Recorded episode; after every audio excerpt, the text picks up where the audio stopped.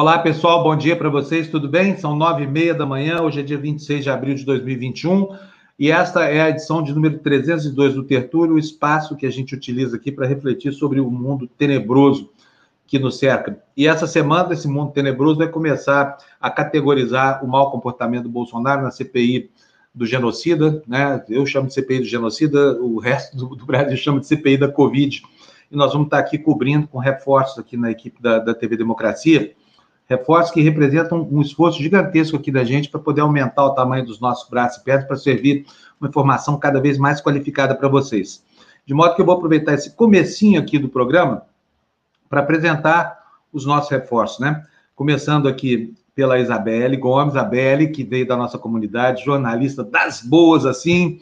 Belle, bem-vinda aqui ao Tertúlia, viu? Você que já participou desse programa tantas vezes como convidado, agora participa como membro da equipe, né? Estou muito feliz com a sua chegada aqui, viu? Eu também. Espero colaborar na medida do possível. Vai começar a colaborar já já. E o Eumano Silva, meu amigo, secular quase. Secular é bom, Eumano. É bom, Daqui é a bom. pouco. É bom, é bom. Eumano, companheiro de velhas jornadas lá em Brasília, trabalhamos juntos em várias. Embora nós nunca tenhamos sido colegas de redação, mas nós estávamos sempre nas coberturas ali.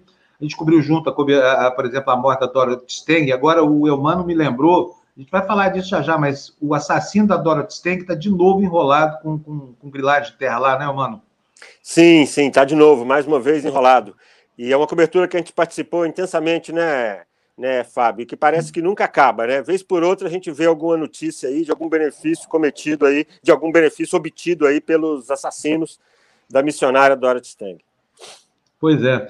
A gente foi, a gente foi, na, como é que chamava a cidadezinha lá, mano? Você se lembra? Anapu. Anapu. É, Anapu, é Anapu. Tivemos lá, alugamos uma casa. Anapu deve ter umas 50 casas no máximo. A gente não tem hotel, não tem nada. A gente alugou uma casa lá, que era uma tapera, na verdade, sem telhado. Eu, eu, Mano, Gabeira e o, Gabeira e uma série de outros jornalistas. O Gabeira estava lá como deputado e jornalista, né?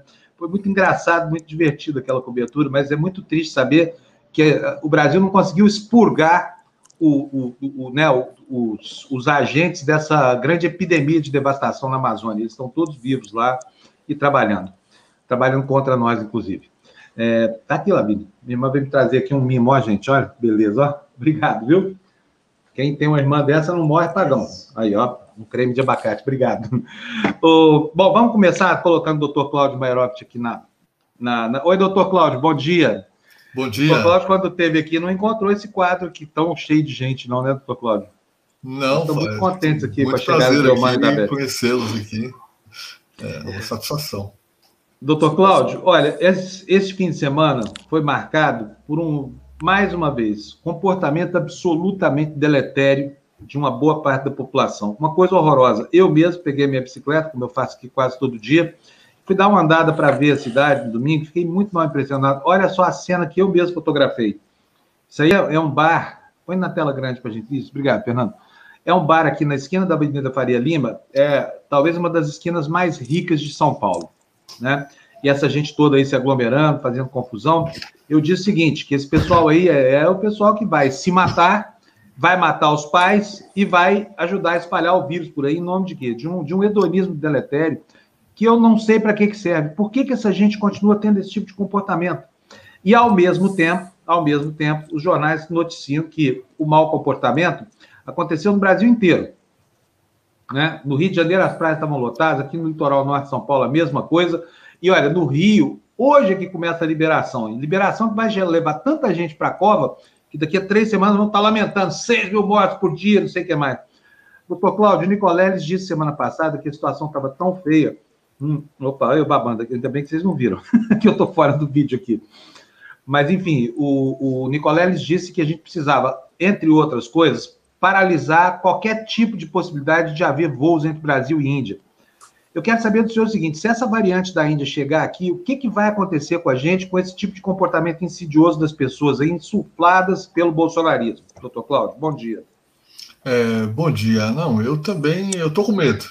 Ontem, não, sábado, eu fui comprar comida, né? Foi naquele, naquele esquema de a gente ligar antes, ir lá para retirar comida sem se expor. E do lado do, do, lugar que eu fui comprar comida tinha um restaurante também desses que eram da moda, inclusive, agora, pelo jeito, não saíram da moda. E, e, aquela sensação, assim, já uma distância, aquele vozerio, aquela é, percepção de que tem um amontoado de gente. E chegando lá perto, um, uma cena muito parecida com essa que você mostrou aí, quer dizer, mesas de seis, oito pessoas, todo mundo falando alto, gente em pé, sem máscara, acho que o cuidado acabou. É, e nesse extrato social ainda, um extrato que se sente é, protegido de tudo, acho que há uma certa, um certo prazer no, no desafio e na ostentação do, do seguir o líder.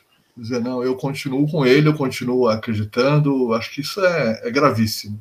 Agora, entrando no, no tema em si, nós até tivemos a oportunidade de conversar, quanto mais transmissão a gente tem, seja onde for, maior a chance de surgirem é, variações do vírus, as chamadas variantes, que podem gerar novas linhagens, e algumas são mais perigosas, porque se transmitem mais é, ou porque escapam da, da vacina. Isso aconteceu na, na, Inglaterra, aconteceu na África do Sul, aconteceu aqui e está acontecendo na Índia também. Se fosse possível conter essas novas linhagens aonde elas surgem, é, isso poderia, claro, é impossível conter completamente, mas se fosse possível, pelo menos retardar de forma significativa, é, poderia nos dar um tempo adicional para vacinar uma proporção maior da população é, e não ter tanta incerteza. Agora, na medida em que essas novas variantes elas circulam livremente, é, aumenta o grau de incerteza. A gente não sabe exatamente o comportamento do vírus que está enfrentando a cada momento. Se ele vai ser sensível à imunidade gerada pela vacina ou não. É, então, tudo isso cria ainda mais risco. Agora, eu iria além do que o do que Miguel falou, eu acho que a gente tinha que fechar é, os voos, fechar as rodoviárias, fazer o modelo chinês é, imediatamente, porque é, não é um alívio a gente passar de 3 mil e tantos para 2 mil óbitos por dia é, acho que continuamos numa situação absolutamente catastrófica. Né? Beli? Não, o áudio, o áudio da Beli. Aqui é a palavra, a expressão que a gente mais fala aqui, seu áudio. Imagina. É, é porque tem uma faz. obra aqui perto, então eu estou mantendo o microfone fechado para não atrapalhar vocês. E acabo esquecendo. Enfim, é, bom dia, professor. É, eu queria aproveitar essa, essa sua fala né, sobre essa questão da, das variantes, né? É, e pegar um pouco da questão do Fábio também, né? Ele mostrou aquela foto, todo mundo sem máscara, muitos jovens num bar. Eu moro aqui no Rio, em Laranjeiras, bem pertinho de uma praça muito boêmia aqui, que se chama Praça São Salvador. E que era uma praça que antes da pandemia é, varavam madrugadas, né? O pessoal conversando, a gente escuta exatamente o burburinho, né? Que o senhor estava falando, né? Eu aqui da minha casa escuto o burburinho. E esse burburinho voltou com força total. Eu escuto todo fim de semana. A partir de quinta-feira já está o burburinho lá, o vozerio, a conversa. As pessoas estão ali sem máscara, bebendo, conversando, comprando nos bares que estão abertos, né? É, então, e a gente, ao mesmo tempo, vê relatos é, de que é cada vez mais frequente o número de jovens no, nas unidades de terapia intensiva, né? Ou seja, aquele, aquela história de que essa doença matava só gente mais velha já caiu por terra faz tempo. Né? É, e mesmo assim parece que as pessoas não se conscientizam, né? É, o senhor teria assim números para dar para a gente, mais ou menos dessa questão do, do, do dessa, das pessoas mais jovens é, estarem cada vez mais internadas e, e, e, morrendo, né? Elas ficam mais tempo internadas, muitas não resistem e também acabam ocupando as UTIs por mais tempo, né? Eu acho que é um problema triplo que a gente tem aí, não é isso? É, eu não tenho números até, mas eu digo que esse é um problema sim. Isso tem sido muito discutido. Até vou mencionar. É, tem um grupo que eu integro, que é o Observatório Covid é, BR, Covid-19 BR, que, em que as pessoas são muito afiadas, tem muitos pesquisadores, trazem números, analisam números, e tem sido difícil ainda analisar essa proporção dos jovens, porque como aumentou a doença é, na população é, de forma geral, então, todas as idades pressionam, e aquilo que era uma pressão é, proporcionalmente diferente dos idosos, eu acho que acaba se diluindo é, quando a pressão é de todas as faixas etárias. é, não, eu não tenho segurança ainda de dizer que ela ficou mais grave do que estava entre os jovens, ou se isso é o produto do aumento geral na sociedade, então os jovens também ficam bem representados no serviço de saúde. Fato é que esse indicador que tem sido usado dos serviços lotados, ele continua dramático, especialmente nas, nas capitais, nas grandes cidades, é, UTIs lotadas, hospitais lotadas, essa possibilidade de falta de medicamento, de falta de oxigênio, embora possa estar sendo menos comentado na mídia, continua muito muito presente. E infelizmente, assim, nós nós não, mas a sociedade parece que vai se desensibilizando. Ah, existe um trabalho ostensivo é, da, da não comunicação do governo, ou seja, daquela contra-comunicação que o governo faz, de dessensibilização, dizer, não, isso é assim mesmo, agora vai passando. A gente vai vacinando e vai passando. Existe um termo que foi utilizado no início da pandemia até, que o termo do inglês, que eles falam de early harvest, é a colheita precoce. Então, aparentemente, houve um trabalho até intencional do, do governo, dizer, não, olha, esse pessoal que é improdutivo, os idosos aposentados, é, etc., é, a doença pode ir levando. E agora parece que está superando um pouco essa etapa, e depois da early, early harvest do, dos idosos, é, isso também vem afetando todas as faixas etárias. O cenário é dramático. Eu, Mano? É, bom dia, professor. Eu queria uma pergunta em relação às crianças. A Bela abordou a questão da redução da, da faixa etária. Eu sou pai de um menino de 10 anos, é, a rede pública aqui em Brasília está fechada, é, as aulas são online, mas há sempre uma discussão em torno de volta às aulas. Então, eu queria fazer pergunta nos dois sentidos. Se há um, um risco, ainda não chegou aparentemente às crianças, se isso pode acontecer, e também se essa questão da volta às aulas, o quanto isso pode interferir e aumentar a contaminação, se é que isso acontece entre as crianças. É, bom, primeiro, acho que de fato é, o, o, risco entre as crianças ele é menor do que nos adultos no que se refere à doença grave. É, quando a gente fala em menor, isso não significa que não exista. Nós temos tido muitos exemplos, exemplos tristes. É, eu conheci exemplos próximos, inclusive, de crianças com doença grave e que vieram até a falecer por conta da, da Covid. Então, claro, é, a preocupação é um pouco menor, aparentemente é mais frequente que crianças tenham a doença sem sintomas, mas pode ter doença e pode ter, inclusive, aquela forma que tem sido identificada, que é uma síndrome inflamatória chamada de multissistêmica, porque afeta diversos órgãos, afeta os rins, afeta fígado e é muito, muito grave. Entrando na questão da, das escolas.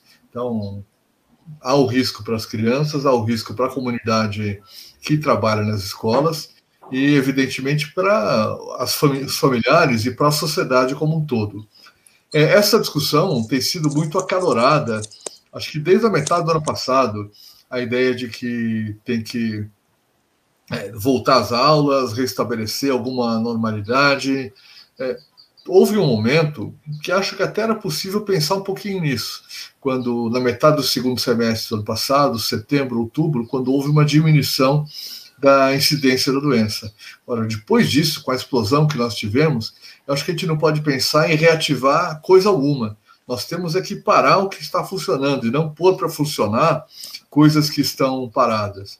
Talvez, se nós conseguíssemos inverter esta agenda do funcionamento das atividades, dizendo: olha, para um monte de coisa e vamos ver o resultado, assim como fez Araraquara, por exemplo, depois outros municípios seguiram, talvez fosse possível, retomando aos pouquinhos, não essas coisas que estão funcionando hoje, mas retomando a atividade escolar é, de forma lenta, com todos os cuidados, todas as, é, as precauções e com um monitoramento muito próximo. Mas isso não está dado para nós porque nós estamos com muita doença, estamos com o sistema de saúde saturado e muita coisa funcionando normalmente. Doutor Cláudio, antes de continuar, quero mostrar aqui para vocês algumas coisas. Vou dividir minha tela aqui com vocês. Vamos começar por aqui, olha. Deputada, deputada bolsonarista é entubada com Covid-19 após comentário liberado.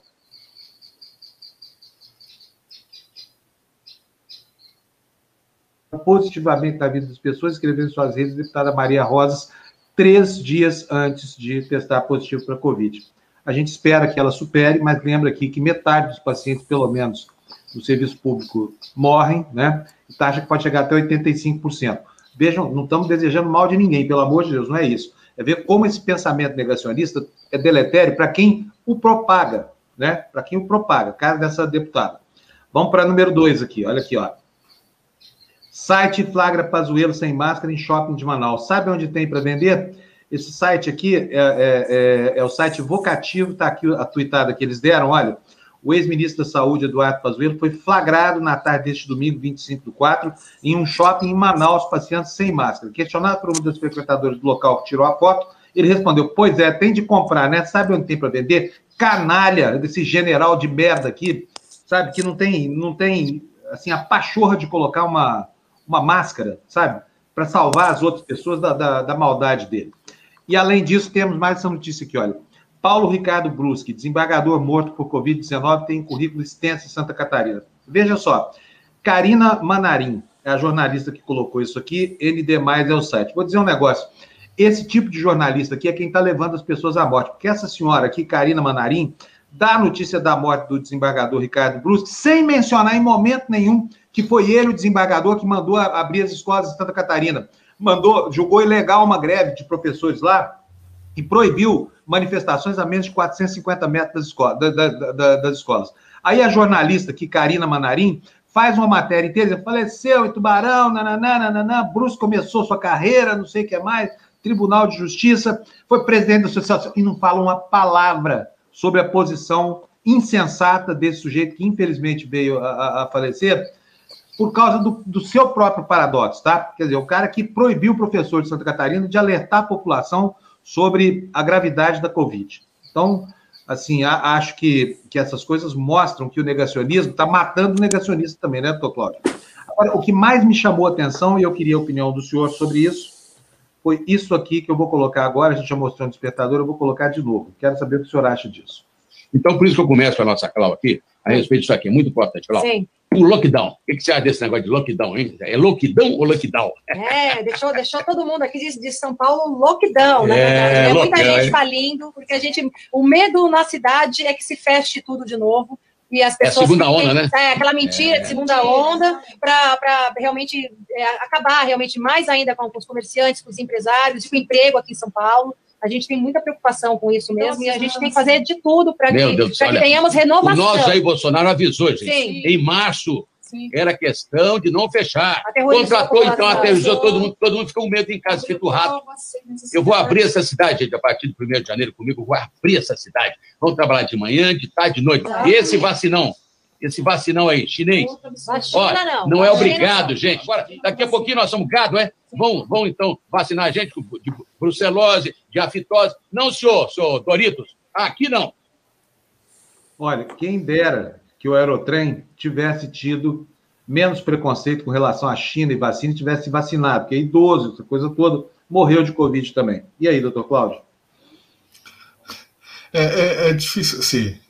De fato, é, as pessoas acho que se sentem protegidas porque não acreditam, né? ou porque se colocam. É, talvez tenha algum pensamento mágico daquele do tipo da. Não sei se é síndrome de Estocolmo isso, né? Olha, eu sou aliado do vírus, então ele não vai me pegar. Pode ser alguma coisa assim. É, eu espero que isso passe para a história como algo do passado e não para os anais de psicologia como algo que nós vamos ter que continuar convivendo aí para frente, porque é impressionante pessoas não apenas é, propagam um comportamento é, desastroso, como praticam e se, e se expõem. Então, é, eu fico admirado que não haja uma percepção. Tudo bem, eu até, até, até consigo entender um pensamento nefasto que diz: ah, não, é, nefasto, vou, vou repetir. Ah, ah, não, essa doença está levando os pobres, como já costuma acontecer no nosso dia a dia com várias doenças. Mas as pessoas estão vendo assim, a doença está levando algumas das suas lideranças, inclusive. É, então, eu não entendo o que passa na cabeça dessas pessoas, e menos ainda o que passa na cabeça dos seus seguidores. Isso é um desserviço criminoso que se faz. Eu, Manibel, tem uma pergunta para é, eu queria perguntar uma coisinha aqui, professor. É, essa disseminação indiscriminada né, do vírus pelo comportamento inconsciente das pessoas e pela falta de orientação, de uma orientação centralizada do governo federal, né? Essa, essa disseminação, ela pode vir a prejudicar a eficiência das vacinas que a gente tem aqui no Brasil? É, nós temos, acho que, dois componentes importantes aí. Um em relação à quantidade, vamos chamar assim. Na medida em que a vacinação ela está muito mais lenta do que nós desejaríamos, e ela vai continuar lenta, pelo menos até julho, agosto.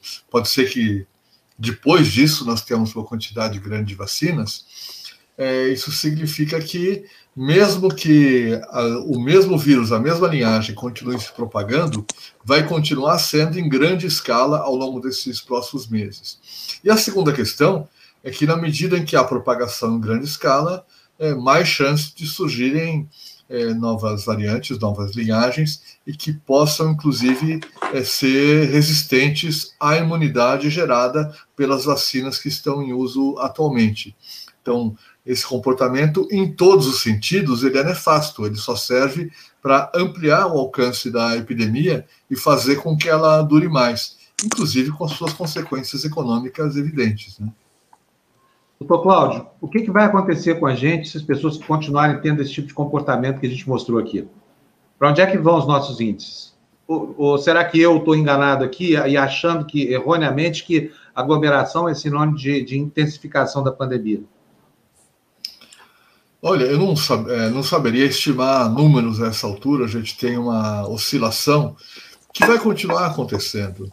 É, a gente fica estarrecido com números novos e depois aliviado quando eles voltam a ser o de um mês, dois meses atrás. É, a questão é que nós estamos com todo dia um número muito grande de pessoas adoecendo, sendo internado, morrendo, sofrendo. É, a tendência é que isso continue é, e que até se torne mais acelerado na medida que não se toma nenhum cuidado e que a vacinação continue lenta. É, como a vacinação nós já sabemos que vai continuar lenta, o, a única coisa que poderia ser feita seria alguma medida de mudança de comportamento. É, como parece que a mudança está sendo para pior, é, a gente vai viver uma situação também ou semelhante ou mais grave do que a gente vive hoje, né? Pois é, olha só, eu queria só mostrar uma coisinha aqui para vocês, antes de passar a palavra aqui de volta para o Humano e para a Beli, a situação na Índia como está. É, é algo incrível que está acontecendo lá.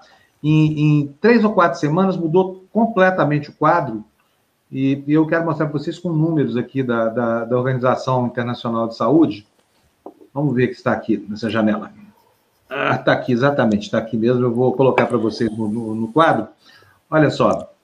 É, isso aqui que vocês estão vendo é, é, a evolução da doença ao longo dos últimos dias, tá? Vou colocar aqui para vocês verem o número de casos. Na, no dia 8 de março de 2021, estava aí, olha, é, 148 mil casos confirmados, um, um, incremento de 34 mil casos na semana. O nível de morte estava aqui. No dia 8 de março, 850 mortes. A gente está na casa de 3 mil, tá? 850 então, era mais ou menos um quarto do que acontece, um terço para um quarto. Aí na semana seguinte, olha, mil, no, no dia seguinte, no, na semana de março, 15, ó, 1.148 mortes por dia, depois 1.797, depois 3 mil mortes, chegou no nível de, do Brasil. Em um, dois, três, quatro dias, 15 mil mortos. 15 mil. Doutor Cláudio, a gente pode passar por um pulo gigantesco desse aqui, não? Olha, a situação da Índia, de certa forma, ela espanta porque demorou muito. Havia, havia previsões de que a Índia quando começaram a subir os números de casos, os casos, é que ela isso aconteceria muito mais rápido por lá. Eles têm um governante que tem algumas semelhanças com o nosso o nosso não governante aqui, porque aparentemente também estamos sem governo aqui, mas do ponto de vista do seu perfil negacionista, populista, é, então é, isso não é exatamente uma surpresa mas é mais um componente da tragédia, porque agora pensando que uma população de mais de um bilhão de habitantes do, da Índia é, tem uma velocidade tão grande de, de propagação, isso significa um, um lugar de realimentação da pandemia no mundo, como o Brasil se tornou também, só que com uma proporção, no caso, cinco vezes maior. Então, aparentemente, o que aconteceu lá teve uma relação com algumas cerimônias, é, grandes aglomerações que aconteceram algumas é, semanas atrás, de forma semelhante também ao que aconteceu aqui no, no final de ano mas são mais é, são mais é, comemorativos, digamos, dessa tragédia. A gente está é, nesse mesmo cenário. Acho que o perfil é muito semelhante ao que acontece na Índia, ao que acontece aqui. Espero que lá eles tenham uma capacidade melhor do que a nossa de repensar e de vacinar, inclusive. Né? Até porque eles têm IPA, tem vacina, tem tudo lá, né? Eles não são como o Brasil, não tem nada disso. Eles têm ferramentas para atuar e o mundo conspirando a favor. Porque, afinal de contas, o Biden já falou que tudo aquilo que negaram ao Brasil por conta do negacionismo do Bolsonaro vai acontecer na Índia a despeito do negacionismo do Modi lá, né? Uhum. Doutor Cláudio, olha, beleza, muito obrigado ao senhor, obrigado pelos seus alertas seguidos aqui, chamando a nossa atenção para a necessidade de cada um se proteger e proteger a sociedade. Nós vamos ter o Dia das Mães logo, logo por aí. O que, que o senhor espera das pessoas no Dia das Mães, doutor Cláudio? É, é, eu ia fazer um comentário, eu tenho vindo aqui de vez em quando, assim, me dá uma sensação ruim, não sei se você percebe isso, um certo déjà vu, a gente fica repetindo as mesmas coisas. É, para quem trabalha na área, é o que há de mais triste, né? Imagino que para quem é jornalista, mais ainda, o jornalista não tem notícia nova, a não ser lamentar um cenário horroroso que fica se se autoalimentando. Infelizmente, o Dia das Mães ele ameaça para a gente, uhum. tanto quanto foi a Páscoa, quanto foi o Carnaval, quanto foi o Natal, o fim de ano, ocasiões em que o comportamento, é, não apenas o comportamento espontâneo das pessoas, a gente quer responsabilizar as pessoas. É claro, elas têm a sua parcela grande, mas elas estão sendo orientadas, estão sendo dirigidas é, por vozes importantes do nosso país, que elas ouvem é, para ter esse tipo de comportamento. Mais uma vez, eu espero que as pessoas pensem nas suas mães, pensem nas suas vós, é, para que tenham um comportamento um pouco mais seguro é, ao longo dos próximos tempos, inclusive o Dia das Mães. Muito bom. Doutor Cláudio, um abração para o senhor. Muito obrigado mais uma vez, viu? Um abraço, uma satisfação estar com vocês aqui. Tchau, tchau.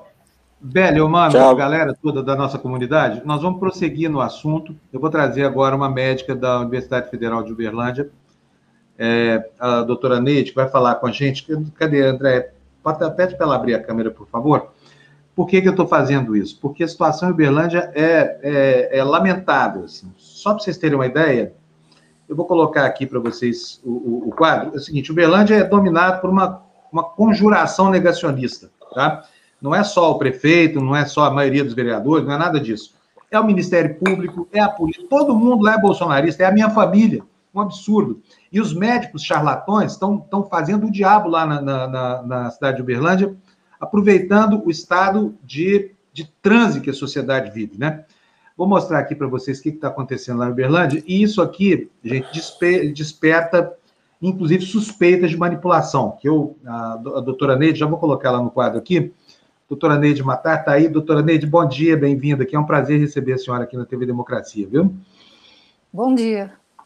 Bom dia, Agradeço. Bom, gente, convidei a doutora Neide por quê? Porque houve lá em Uberlândia, houve um fenômeno aqui nos últimos dias de redução da curva de, de contaminações que eu, do qual eu pessoalmente suspeitei, tá? Eu suspeitei. Quero mostrar aqui para vocês, vou colocar aqui na, na, na tela cheia, Fernando, por favor, põe na, põe na tela grande, por favor, esse, esse destaque que eu, que eu, que eu trouxe para o vídeo. Mesmo espaço aqui, vamos colocar aqui, ó.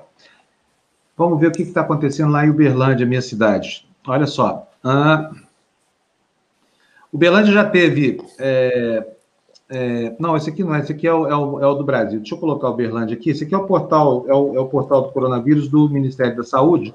Então, portanto, os dados são todos oficiais. Está aí, ó, para vocês é, 87.643 casos acumulados, é, casos por 100 mil, 12,678, 12.678, óbitos 2.094, mas o que importa muito mesmo são essas curvas aqui, olha, que você está vendo, olha. Essa aqui do lado direito, veja só o perfil dessa curva. Ela vai, sobe, feito um foguete, estabiliza, e aí baixa, feito um foguete. E eu queria saber da doutora Neide o que está acontecendo em Uberlândia, doutora Neide. Como é que conseguiram esse milagre de um dia para o outro, sem nada, enfiar, afundar esse número lá tão baixo assim na vala, como se não tivesse acontecido toda essa prévia de contaminação na cidade? Bom dia, professora, e bem-vinda. É, em Uberlândia, eles fizeram algumas restrições, né? Tá dando para ouvir minha voz direitinho? Tá, sim, senhora, perfeito. Minha voz está bem? Ah. É, então, houve restrições, então uh, começou a haver esse, essa diminuição, uh, porém, ao mesmo tempo, o número de exames uh, tem diminuído, diminuiu muito, né? E a cada semana está diminuindo. Então, a gente é, acredito que houve alguma mudança de critérios, né, de metodologia, para poder é, para continuar é, fazendo os diagnósticos. Então, é, eu não digo que é por isso que acontece que está acontecendo, né? Mas esse é um fator muito importante, porque isso vai refletir no controle da epidemia.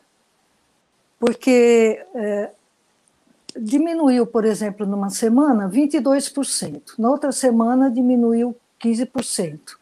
E nessa última semana diminuiu 21,2% o número de exames. E é, estamos numa epidemia, né?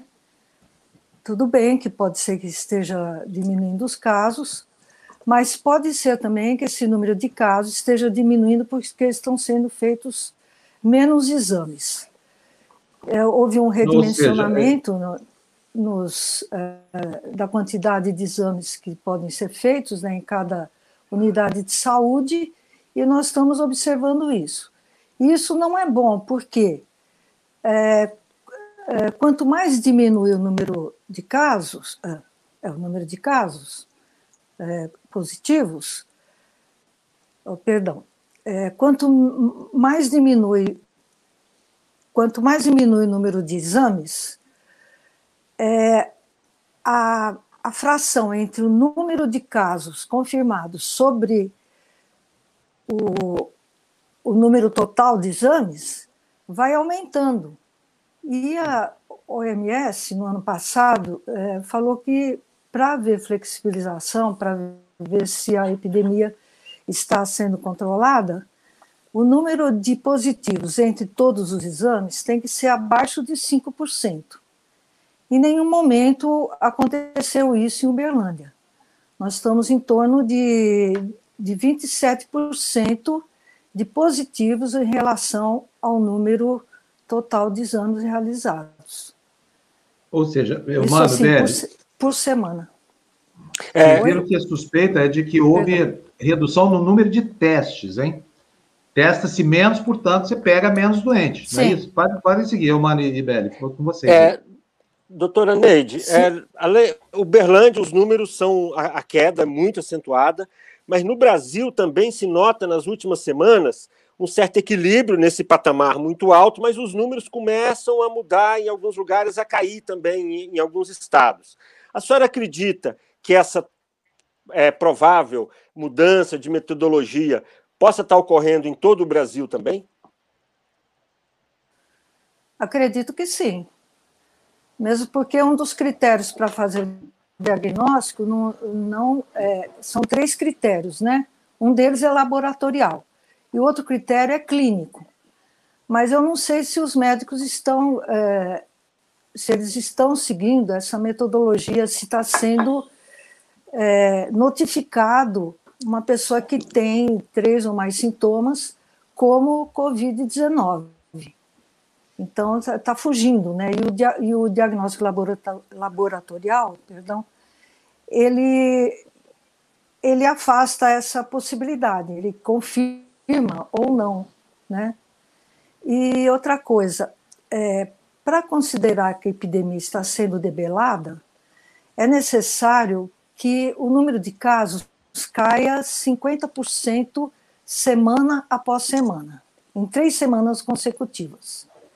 O número de casos aqui em Uberlândia não caiu 50%. Teve uma semana que acho que caiu 40%, mas não 50%.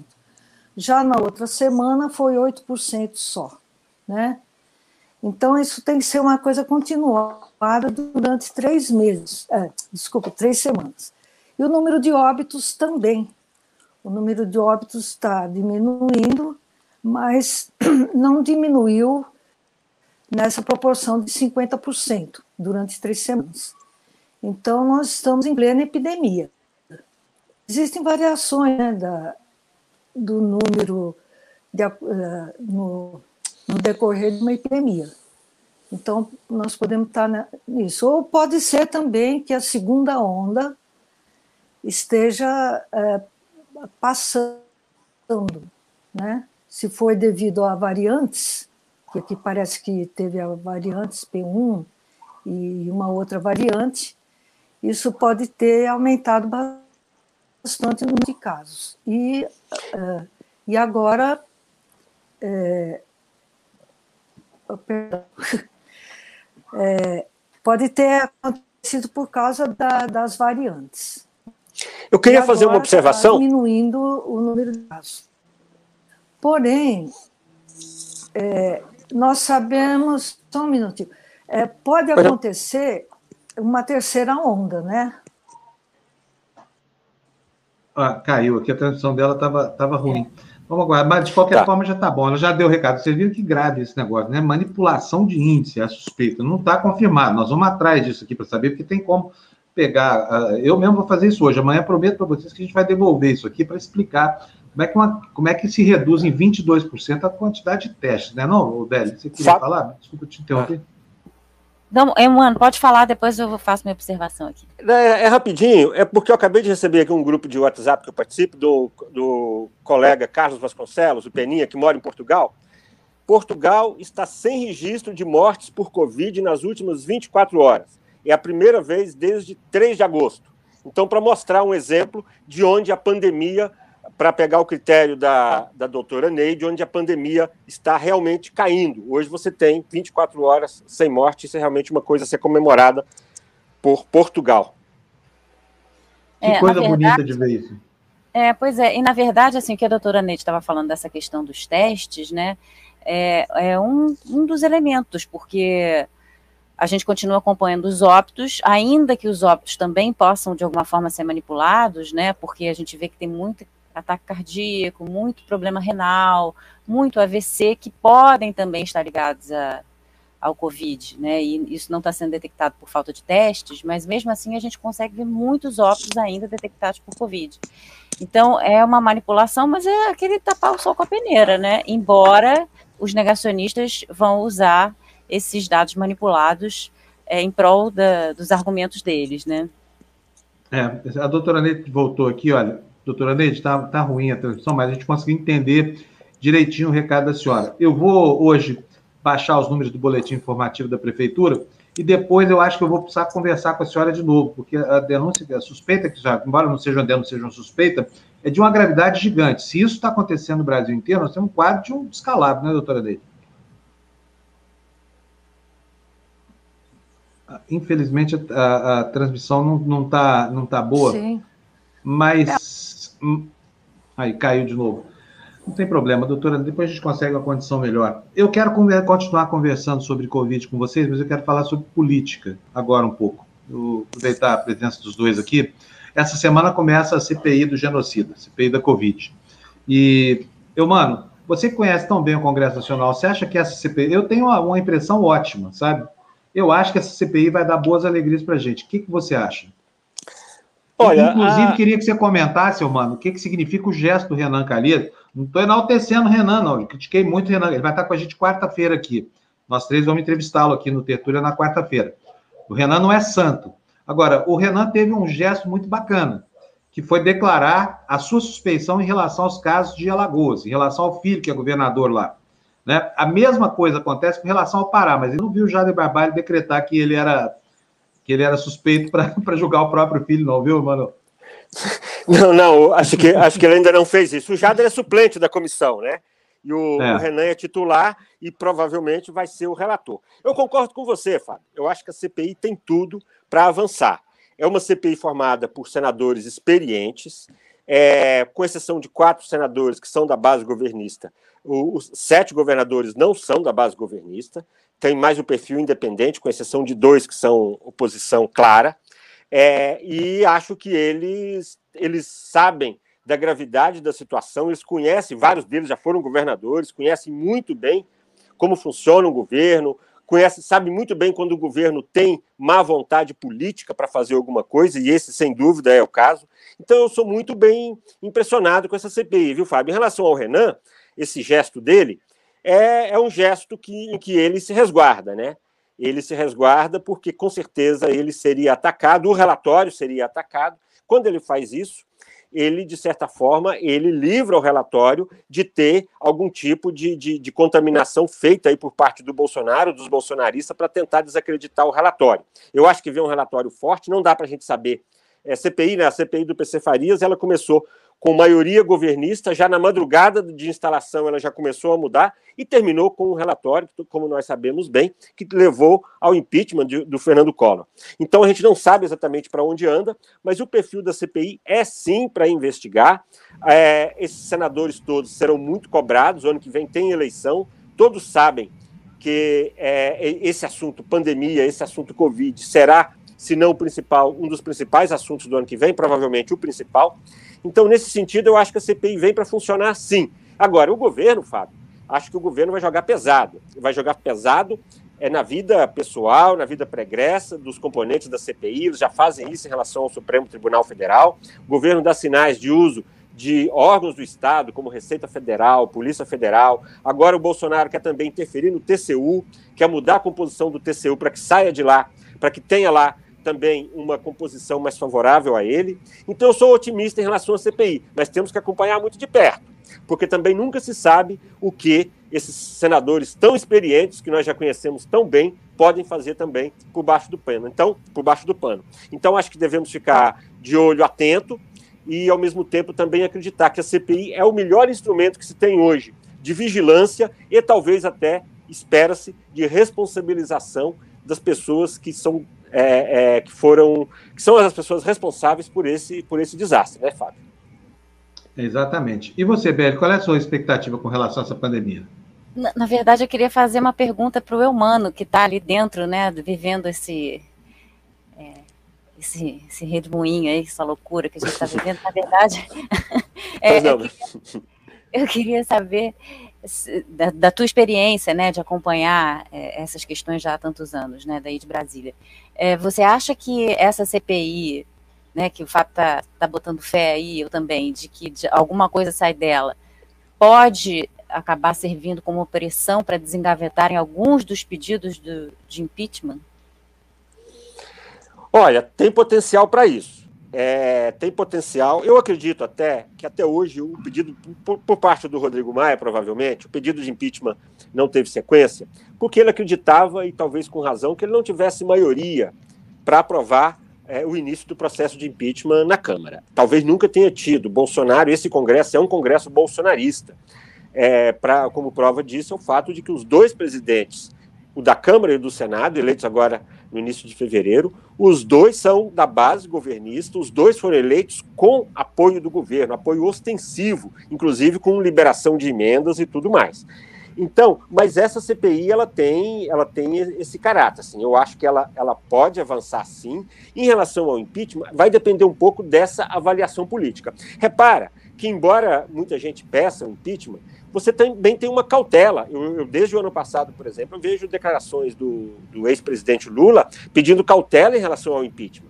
É, não, há uma, não, não há uma certeza de que ele avance. Agora, a CPI tem tudo pela convocação de testemunhas, pela quebra de sigilo, pela busca das informações de cada é, acompanhar todos os atos administrativos relacionados à pandemia do, por parte do governo federal e também dos estaduais e municipais. Tudo isso está documentado. Então a CPI tem sim material para responsabilizar as pessoas. O impeachment ele é muito em função da correlação de forças dentro do Congresso. Talvez saia até um pedido da CPI e que não, que não prossiga pelo Congresso, talvez nem seja, nem, nem, nem seja avaliado pela Câmara. Vou até um fato histórico. É, em 1988, em plena Assembleia Nacional Constituinte, o Senado, também o Senado, instalou uma CPI para investigar o governo Sarney. Foi a famosa CPI da corrupção. Ela é mais ou menos a mãe de todas as CPIs, porque ela influenciou no texto constitucional. Essa CPI ela termina em novembro, um mês depois da, da promulgação da, da, da Constituição. Ela termina em novembro com um pedido de impeachment contra o, o, o Sarney. Era uma questão de liberação de verbos para aliados, liberação carimbada de verbos para aliados no Maranhão. Essa CPI, ela saiu o pedido relatório do, do, da CPI, mas ela foi arquivada pelo então presidente da Câmara, Inocêncio Oliveira, que era do PFL, partido aliado é, do, do governo Sarney. Então depende muito, viu, Belli, dessa correlação de forças. Agora, independentemente disso, acho que a CPI tem potencial aí para concentrar aí a atenção dos brasileiros nas próximas semanas.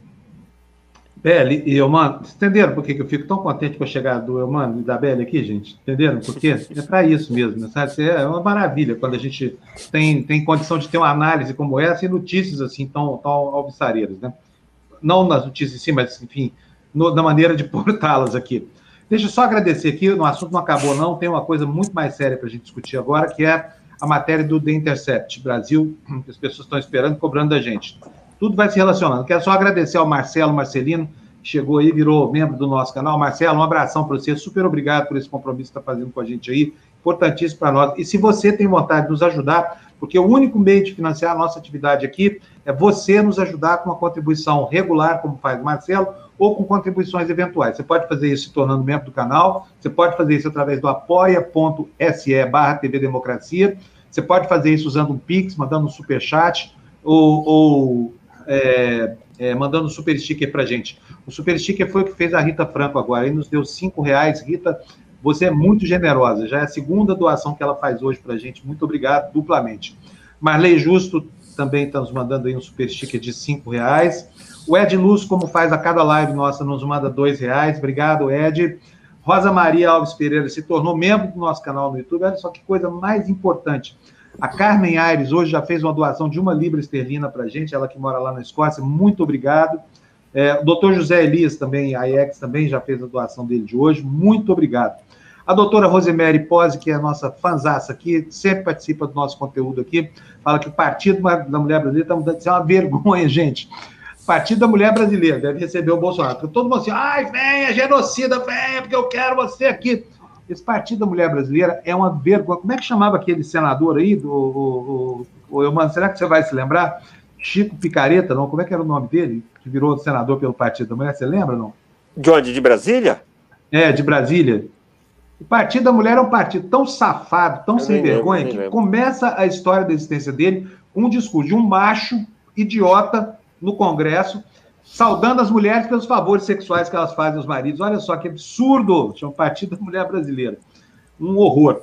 Joyce, bom dia, querida Joyce, nos mandando dois reais aí. Parabéns, DVD. A Bela é maravilhosa. O Mano é 10. mano, ele falou que você é feio aí, ó. Porque ela é maravilhosa. Você, você é 10, tá vendo só? Você quer o casal 20, gente. 19 para a Bela e 1 para o Mano. Olha, Débora Benes nos manda 10 aí, dizendo Fábio abordando a Índia. Hare Krishna, Namastê. Tá complicado, mas seguindo. Quando a Índia virou notícia, né? Débora, e, e, assim, é uma pena, notícia tétrica para nós aqui. O que mais, hein, gente, que tem aqui para Acho que é só isso. Vamos dar sequência aqui. Olha, o, o, o Intercept Brasil, desde que o Glenn Greenwald saiu, estava na, na, na, moita por aí, né? Não, não produzia mais nada, mas produziu, esse fim de semana produziu sim, botou, botou para circular aqui esta manchete, olha o cara da casa de vidro. Opa, pera aí, filho, não passe mais não, volte aqui no Pisa, volte aqui, tá aqui, ó. O cara da casa de vidro. Quem é o cara da casa de vidro? Eu vou ler para vocês aqui a chamada dessa matéria, olha. Diálogos transcritos de grampos telefônicos sugerem que o presidente Jair Bolsonaro, famoso genocida, foi contatado por integrantes da rede de proteção do ex-capitão do BOP, Pedro da Nóbrega, chefe da milícia do escritório do crime As conversas fazem parte de um relatório da Subsecretaria de Inteligência da Secretaria de Polícia Civil, elaborado a partir das quebras de sigilo telefônico e telemático de suspeitos de ajudar o miliciano nos 383 dias em que circulou foragido do país, foragido pelo país. Logo após a morte do miliciano, cúmplices de, de, de Adriano. Oh, desculpa. Logo após a morte do miliciano, cúmplices de Adriano da Nóbrega fizeram contatos com Jair HNI, quem que, que será HNI? Hein? HNI presidente. E cara da Casa de Vidro, que seria uma referência ao Palácio da Alvorada, que é todo envidraçado. Para fontes do Ministério Público do Rio de Janeiro, ouvidas na condição de anonimato, o conjunto de circunstâncias permite concluir que os nomes são referentes ao presidente Jair Bolsonaro. Olha que coisa gravíssima. O cara da Casa de Vidro, como eu falei, seria uma referência ao Palácio do Planalto, sede executivo, e também do Alvorada, que é onde mora o presidente, né? E aí, Beli, é com você. Vou perguntar para você que diabo de coisa o Bolsonaro está fazendo em anotação da conversa de um miliciano com seus comparsas numa rede criminosa que termina com o próprio assassinato, ao que tudo indica para queima de arquivo. É, pois é, na verdade, né, essa ligação do Bolsonaro com o Adriano da Nóbrega é antiga, né? É, em 2005, a mesma matéria do, do Intercept, ela faz, ela relembra essa situação, né?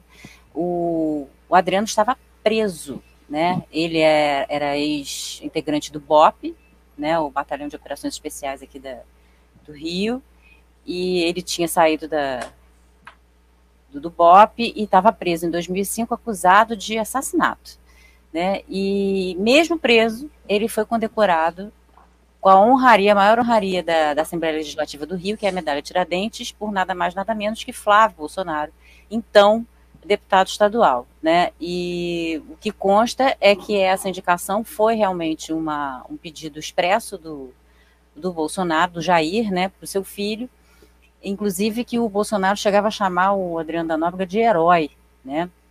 Teria recomendado pessoalmente é, ao filho que entregasse, que desse a medalha do Tiradentes para o Adriano, né? E o triste dessa história toda é que assim que saíram essas gravações, né, o conteúdo dessas, na verdade, assim, assim que, que houve essa escuta, houve a apuração dessa escuta, foi é, recomendado que essas escutas fossem retiradas, né? Assim que saiu a, a menção ao HNI, né? Ao homem não identificado. E, e, assim foi feito. Então, realmente, é, essas escutas remontam a, ao dia da morte do Adriano e é, os, acho que 11, 12 dias subsequentes, quando se faz referência a, ao Jair, né? E por recomendação da, da, da própria polícia que foi aceita, é, essas escutas pararam de ser feitas. Então, é, dando, lembrando essa, essa ligação que já havia do Adriano com o, o Jair Bolsonaro, né, é claro que existe coisa por aí. Né? Existe mesmo, mano? Olha, esse é o pior dos mundos, né, Beli e Fábio? Um mundo em que uma pessoa, no mínimo, no mínimo, suspeita de ligação, ligação com certeza, ligação é, já durante décadas com esse setor, e com esses fatos mais graves que cada dia, cada informação que se tem, está cada vez mais próximo. Então, esse mundo todo que mistura, é, que ficou muito evidente na, no assassinato da Marielle Franco, do motorista Anderson, esse mundo que cada dia mais nós notamos a presença dele, de ligações desse mundo com o Palácio do Planalto. É, como eu disse aí no começo, eu acho que é o pior dos mundos e o que é o que é difícil, né, Bela? A gente não vê nenhum tipo de movimento para coibir isso. A gente, essa questão das milícias no Rio de Janeiro, a gente vê isso ano a ano, o noticiário crescente, cada vez mais grave, e a milícia cada vez mais tomando conta do, da, da cidade e do Estado. Então, eu acho que é isso, é o pior dos mundos e parece que não há muita saída para isso. E nesse aspecto, essa questão de segurança, é, que é um assunto que com certeza deveria ser importante para a eleição do ano que vem, eu sinto falta aí de todos os setores, de todos os partidos. É, não conheço em profundidade é, o que tem o PSOL, o, Marcelo, o, o deputado Freixo. É, agora, eu acho que falta por parte dos políticos, por parte dos partidos, dos atores, falta aí um, um, uma proposta, algum modelo de proposta que possa nos dar esperança de que vai mudar essa crescente ocupação aí dos espaços pela, pela milícia. Então, acho que com o governo Bolsonaro isso tomou uma proporção muito maior, né, né Beli e Fábio? Beli, pode falar, Beli. Sem dúvida, mano. É, na verdade, é, retomando aqui o que você colocou, né, da questão da Marielle, né, inclusive o Adriano da Nóbrega era um dos envolvidos, né, tudo indica que ele teria é, coisas para falar sobre o assassinato da Marielle. Então, assim, a morte dele implica também é, a não revelação desse crime absurdo que aconteceu aqui, né? É, e além disso, uma das pessoas que fazia parte dessa rede de proteção do Adriano, que escondeu ele por mais de um ano, né, pelo Brasil, é, logo em seguida ele também foi assassinado, né? Que era o, cara chamado Orelha, né? Ele foi assassinado em Realengo, que é também um bairro da Zona Oeste aqui do Rio, também é um bairro historicamente já dominado por milícias, né, há muitas décadas, e esse, esse Orelha também poderia dizer tanto do assassinato do Adriano quanto do da Marielle, e possivelmente também sobre as questões das rachadinhas, né, uma vez que o Adriano também estava envolvido nisso, né, através da, da esposa dele, né, que era que foi uma das contratadas também do Flávio Bolsonaro nesse esquema. Aliás, Roberto, só para lembrar que o dinheiro público pagou o vale-acordo desse bandido, do Adriano, né? Porque ela continuava recebendo do gabinete do Flávio o tempo inteiro, até que chegou um momento em que a denúncia se tornou inexorável. Né? E aí eles foram. Então foi, foi, foi condecorado duas vezes, o prêmio foi entregue na cadeia, a mulher dele trabalhava, e tinha uma outra parente, acho que era filha dele também, não era isso? Tinha mais uma acho pessoa que era. Acho que era a mãe dele. Eu tenho a impressão de que é, fosse a mãe. A mãe, né? É a mãe. É, a mãe. É a mãe. É. A mãe é então, ex-mulher. Não resta do dinheiro público irrigando o crime organizado pelas conexões do filho do presidente da República, tá?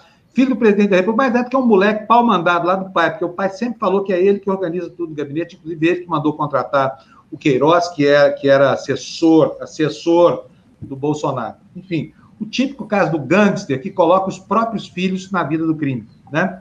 Gravíssimo isso. E o Brasil aí tecendo loas para esse, esse, esse miliciano. Sabe, como se fosse a coisa mais normal do mundo. O Pablo Escobar tomando conta da economia da, da nossa Colômbia aqui. Que é, que é exatamente o que passa, né? E com o Congresso carcomido pela corrupção, que aqui no Brasil se chama fisiologismo. Não é isso, mano? Dando é. proteção a esses bandidos. E é isso que, voltando lá à pergunta da Belly, é isso que segura o, o presidente, que segura os pedidos de impeachment, né? O fisiologismo, principalmente, do Centrão. É isso aí. Bom, eu, mano, eu queria agradecer demais sua presença, né? Aqui, eu vou ficar com a Belly aqui, a menos que você queira ficar para falar sobre o caso do, do, do, menino, do Henry. Nós vamos falar Não, agora, acho que deixa. Pra... A gente continua outra hora. Também então tá bom. Então... Aqui. Eu quero agradecer muito, viu? Adorei a participação e vamos em frente. Obrigado, Beli. Obrigado, um abração, Fábio. mano. Obrigadíssimo. Foi um prazer ter você aqui, gigante, mano. Prazer, prazer viu? foi meu. Prazer, pessoal, tchau, que tchau. nos acompanha. Um abraço, tchau, tchau. Muito obrigado. Beli, você é mãe, você tem filhos. É, enfim, eu acho que esse crime desse, desse garoto, ele choca até os piores corações, menos os corações lá de Brasília, porque esses não fizeram um, um gesto de condolência, eu repito, a ministra da Família, da Criança e, e de tudo mais que não funciona no Brasil, Damares Alves, não falou sobre esse caso. Por quê? Porque o miliciano que matou é ligado ao Jair Bolsonaro. O miliciano que matou tinha como candidato a presidente quem? Jair Bolsonaro. E aí a ministra do Bolsonaro cala a boca, porque ela tem coragem de falar de um pilantra como esse, como esse doutor Jair, um monstro que mata uma criança de quatro na ponta da, da bota na ponta do sapato, ela não é capaz de falar nada. Emitiu uma nota oficial dizendo assim: ó, oh, como o caso está sendo investigado pela polícia e pela justiça, não vou falar nada. Essa foi a grande nota dessa coisa horrorosa que é essa ministra. Agora, a mãe mandou uma carta de 29 laudas. Ontem, o Fantástico da Globo mostrou, a matéria hoje está no Globo. E eu queria saber do que, que você achou dessa nova versão. Aliás, queria que você contasse para nós em síntese, velho. Como é que é essa nova versão apresentada pela mãe, pela Michelle? Michelle, é isso? Como é que é o nome Monique. dela? Nunca lembro. Monique, é. Monique. Eu, eu, não sei porque eu tô com Michelle na cabeça, ó. Mas é Monique. Isso. Então, é, a história é a seguinte, né? É, ela tinha uma defesa junto com o Jairinho, né, o vereador, o marido. É, ambos são acusados de envolvimento no assassinato do menino, né, do Henry, do filho dela, né, o Jairinho era padrasta dele. É, e aí, a história que apareceu ontem com essa carta, né, no, ela escreveu e tudo, que, que foi divulgada no Fantástico pelos, pelos advogados de defesa, parece que é toda uma estratégia da defesa, né? Porque é, ela tinha essa defesa conjunta com o marido, depois eles separaram as defesas, é, esse novo time que deu voz a essa carta ontem, né, na mídia, no Fantástico, está é, tá defendendo que ela mentiu no, no, primeiro depoimento por ter sido pressionada né, pelo Dr. Jairim. E aí ela conta uma série, nessa carta, uma, uma série de intimidações e agressões físicas que ela sofreu. É, ela teria ele teria tentado enforcá-la, ela teria ido a manicure, tirado selfies e se comportado como se nada tivesse acontecido depois da morte do menino, é, por pressão dele, né, é, do, do doutor Jairinho. Ô, é... Belen, você acha possível que uma mãe enlutada pela morte do filho se comporte como ela se comportou? Eu sei, assim, eu fico até, eu fico, tenho pena dessa mulher. Eu acho que não há dor pior no mundo do que perder um filho. Não existe. Não sei. Nada pode ser pior do que isso. A própria morte não é pior do que isso. Você acha é, que o comportamento acho... dela é compatível com a mãe que estava enlutada e com o coração em chamas pela morte do filho, a morte estúpida do filho?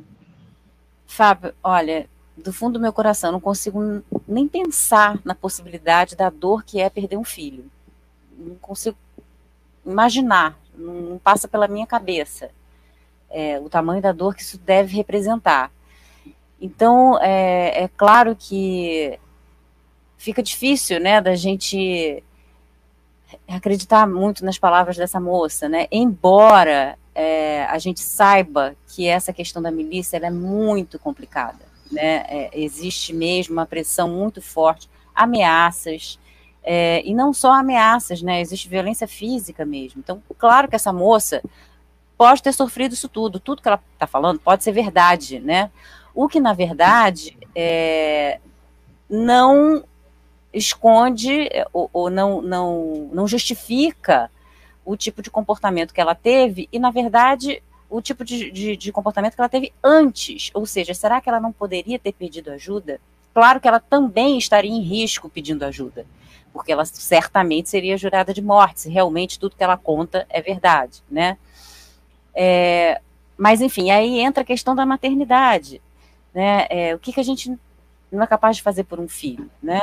Então, é claro que tudo aí é muito subjetivo, mas assim, o que há de concreto é esse vereador, ele realmente ele tem ligações com a milícia, né? Vários estudos mostram isso. Tem um laboratório lá na UERJ que é dedicado à violência que já fez um estudo onde o nome dele do pai, que também seria envolvido com a, com a milícia. Então, são citados várias vezes, né? O próprio Freixo já falou aqui na, no, na TV Democracia, né, que o pai foi investigado naquela CPI das milícias que o Freixo presidiu na Assembleia Legislativa aqui do Rio. É, então, o fato é que realmente existe uma composição de fatores aí que nos levam a crer que esse vereador, que inclusive hoje vai ser julgado pelo Conselho de Ética da Câmara dos Vereadores do Rio, que vai decidir se vai pedir a cassação dele. O que a gente sabe é que hoje, é, com certeza, esse há indícios fortíssimos de que o doutor Jairinho esteja envolvido com a milícia e que essa moça realmente pode ter sido ameaçada, mas é, não justifica o fato é, da, da, gente isentá-la, né, da, pelo menos da cumplicidade aí nas, nas agressões ao menino que resultaram na morte, né, e é uma morte extremamente violenta, né, o, o laudo da, da perícia, né, mostra que o, o menino sofreu ações violentas, 20 lesões encontradas no corpo do menino, ferimentos na cabeça, parece que arranhões no rosto, é, e eles, pelo que eles conseguiram recuperar ali nos exames, o menino foi torturado durante três horas, né?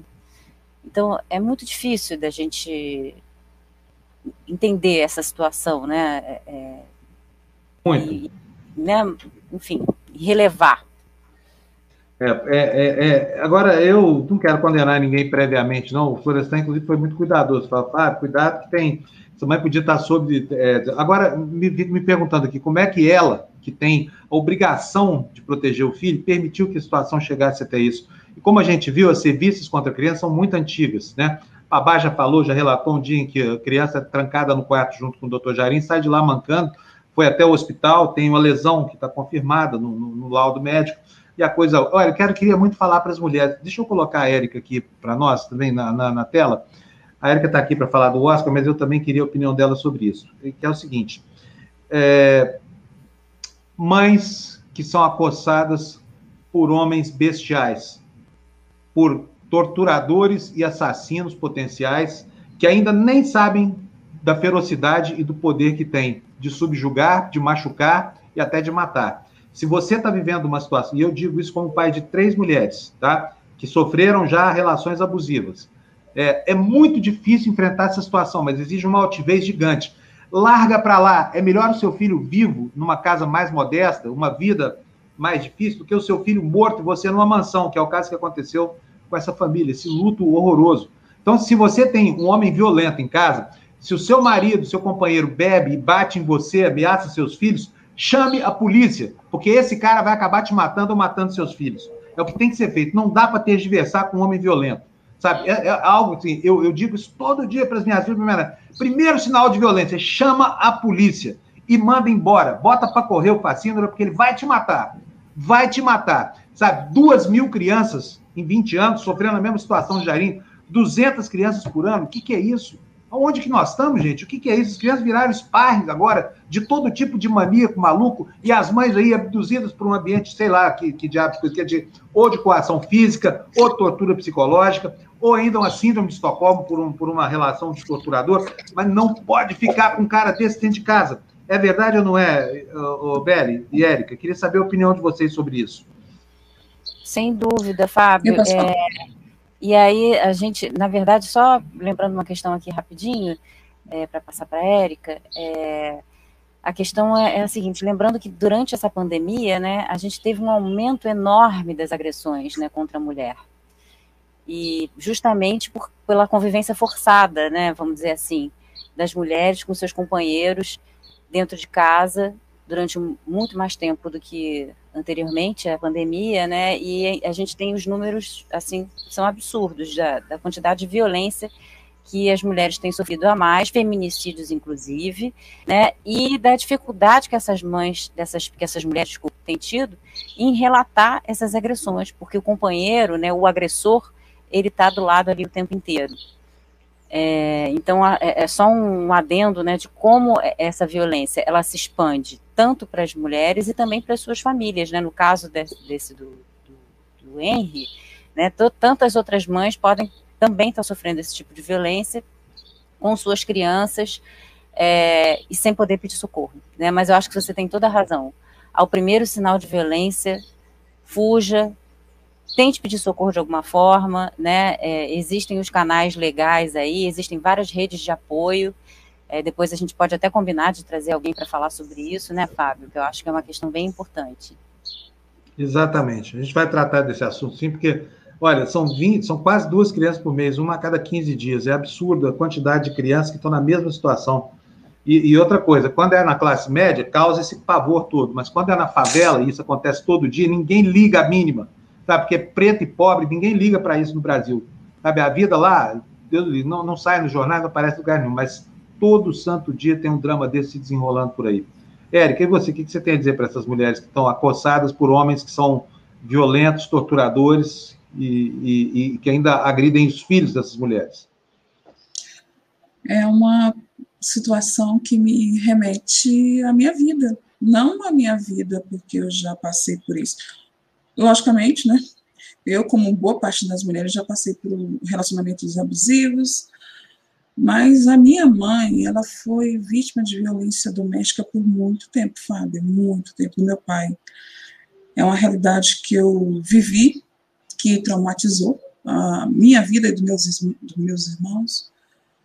E é muito difícil falar sobre isso, porque minha mãe fez de tudo. Minha mãe não dependia financeiramente do meu pai, minha mãe tinha estudos, é, até mais do que ele, né? E mesmo assim ela sofria violência. Eu convivi com mulheres, porque eu trabalhei há uh, muito tempo no Congresso. Não sei se você lembra, Fábio. Eu tra trabalhei lembro, lá. Lembro, sim. acho que quatro, cinco anos no Senado, dois anos no Senado, três na Câmara, alguma coisa assim. Então, eu tive contato geralmente com as áreas que trabalhavam com, com isso, com a, a gabinetes, né, com deputados, senadores que trabalhavam com isso. Eu fazia pesquisa relacionada a esse assunto e isso sempre foi muito difícil abordar. É, ai, eu acho que, apesar de, de termos hoje Maria da Penha, a Lei Maria da Penha, apesar de termos uh, auxílio não ainda tão adequado quando a mulher chega na delegacia e exige é, os seus direitos, como a mulher ali que está sofrendo naquele momento violência doméstica, qualquer tipo de violência, a gente ainda passa por situações constrangedoras, ainda não é o ideal, mas a lei existe, já é um caminho da, é, muito avançado no Brasil, né, porque já existe uma lei, já existem algumas medidas é, protetivas, uh, mas ainda está muito longe do que seria é, o ideal numa sociedade civilizada. A América Latina é recordista de violência doméstica, violência contra a mulher, e é tão então enraizada essa cultura da violência que muita gente ainda acha que é natural a mulher apanhar, que a gente não deve se meter nesse, em assuntos assim. E isso me dói muito na pele quando eu vejo situações com pessoas próximas uh, e não tão próximas. Eu fico em estado muito melancólico quando vejo isso, porque remete muito à minha vida. Então, é, eu Érica nunca sofri agressão e espero nunca sofrer, porque eu não permitiria esse tipo de situação comigo, mas eu acho muito difícil a situação das mulheres no Brasil por causa da cultura que a gente ainda tem enraizada de que ainda pode, é, mulher deve ser agredida. Olha que absurdo. Eu via isso quando criança, nos anos 80, ouvia histórias absurdas, né, e, e era socialmente aceito.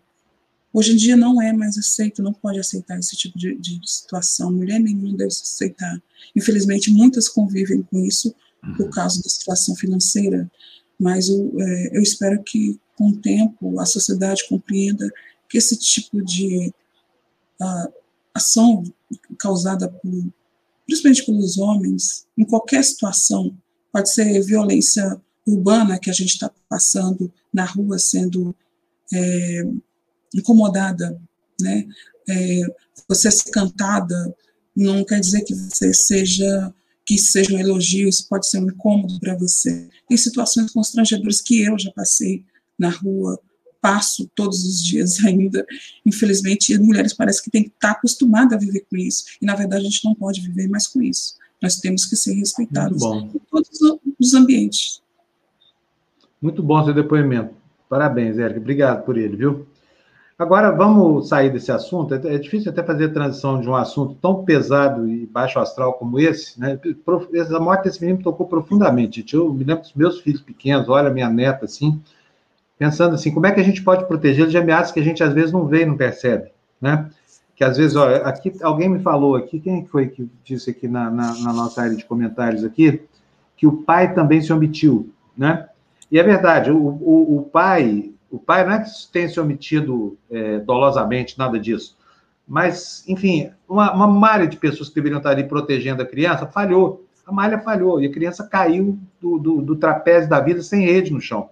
Foi isso. E da pior maneira, da maneira mais drástica e, e dolorida. Então, assim, esse crime, tomara que ele gere alguma repercussão no plano do comportamento das pessoas, né? Tomara que todo bandido desse Brasil que bate mulher, que espanca criança, Veja o que aconteceu com esse fascínio desse miliciano lá de, do Rio de Janeiro, né?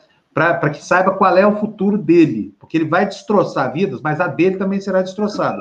Não será barata a conta para quem torturar, espancar mulheres, bater em crianças, essa coisa toda. E eu acho que esses merecem as piores penas, sabe? Eu sou tentado assim, como já diria o velho e bom Roberto Jefferson, Ai, meu Deus do céu, eu vivi para citar Roberto Jefferson, mas enfim, esse tipo de coisa me desperta sentimentos ancestrais, sabia?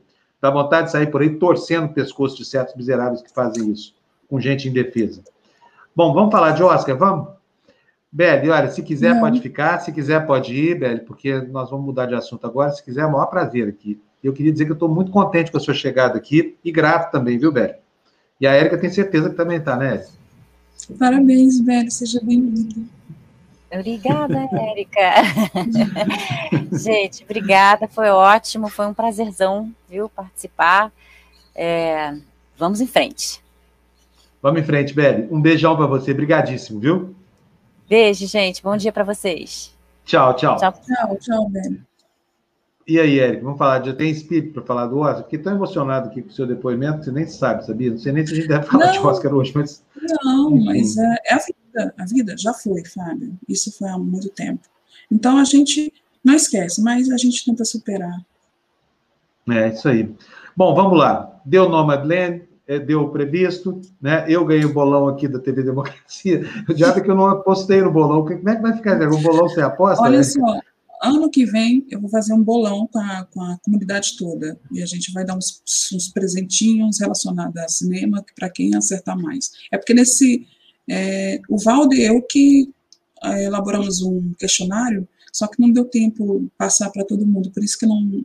Estava muito em cima, então eu tenho que fazer o quê? Eu tenho que elaborar. Assim que saem as indicações do Oscar 2022, eu vou elaborar já uma planilha, a gente vai discutir prêmios e hum. vou mandar para todo mundo da comunidade. Quem ganhar, ganhou, vai ser massa. Agora, você sabe, eu não vi não, porque eu tenho que dormir cedo, né, Érica? É o dia que começa às quatro e meia da manhã.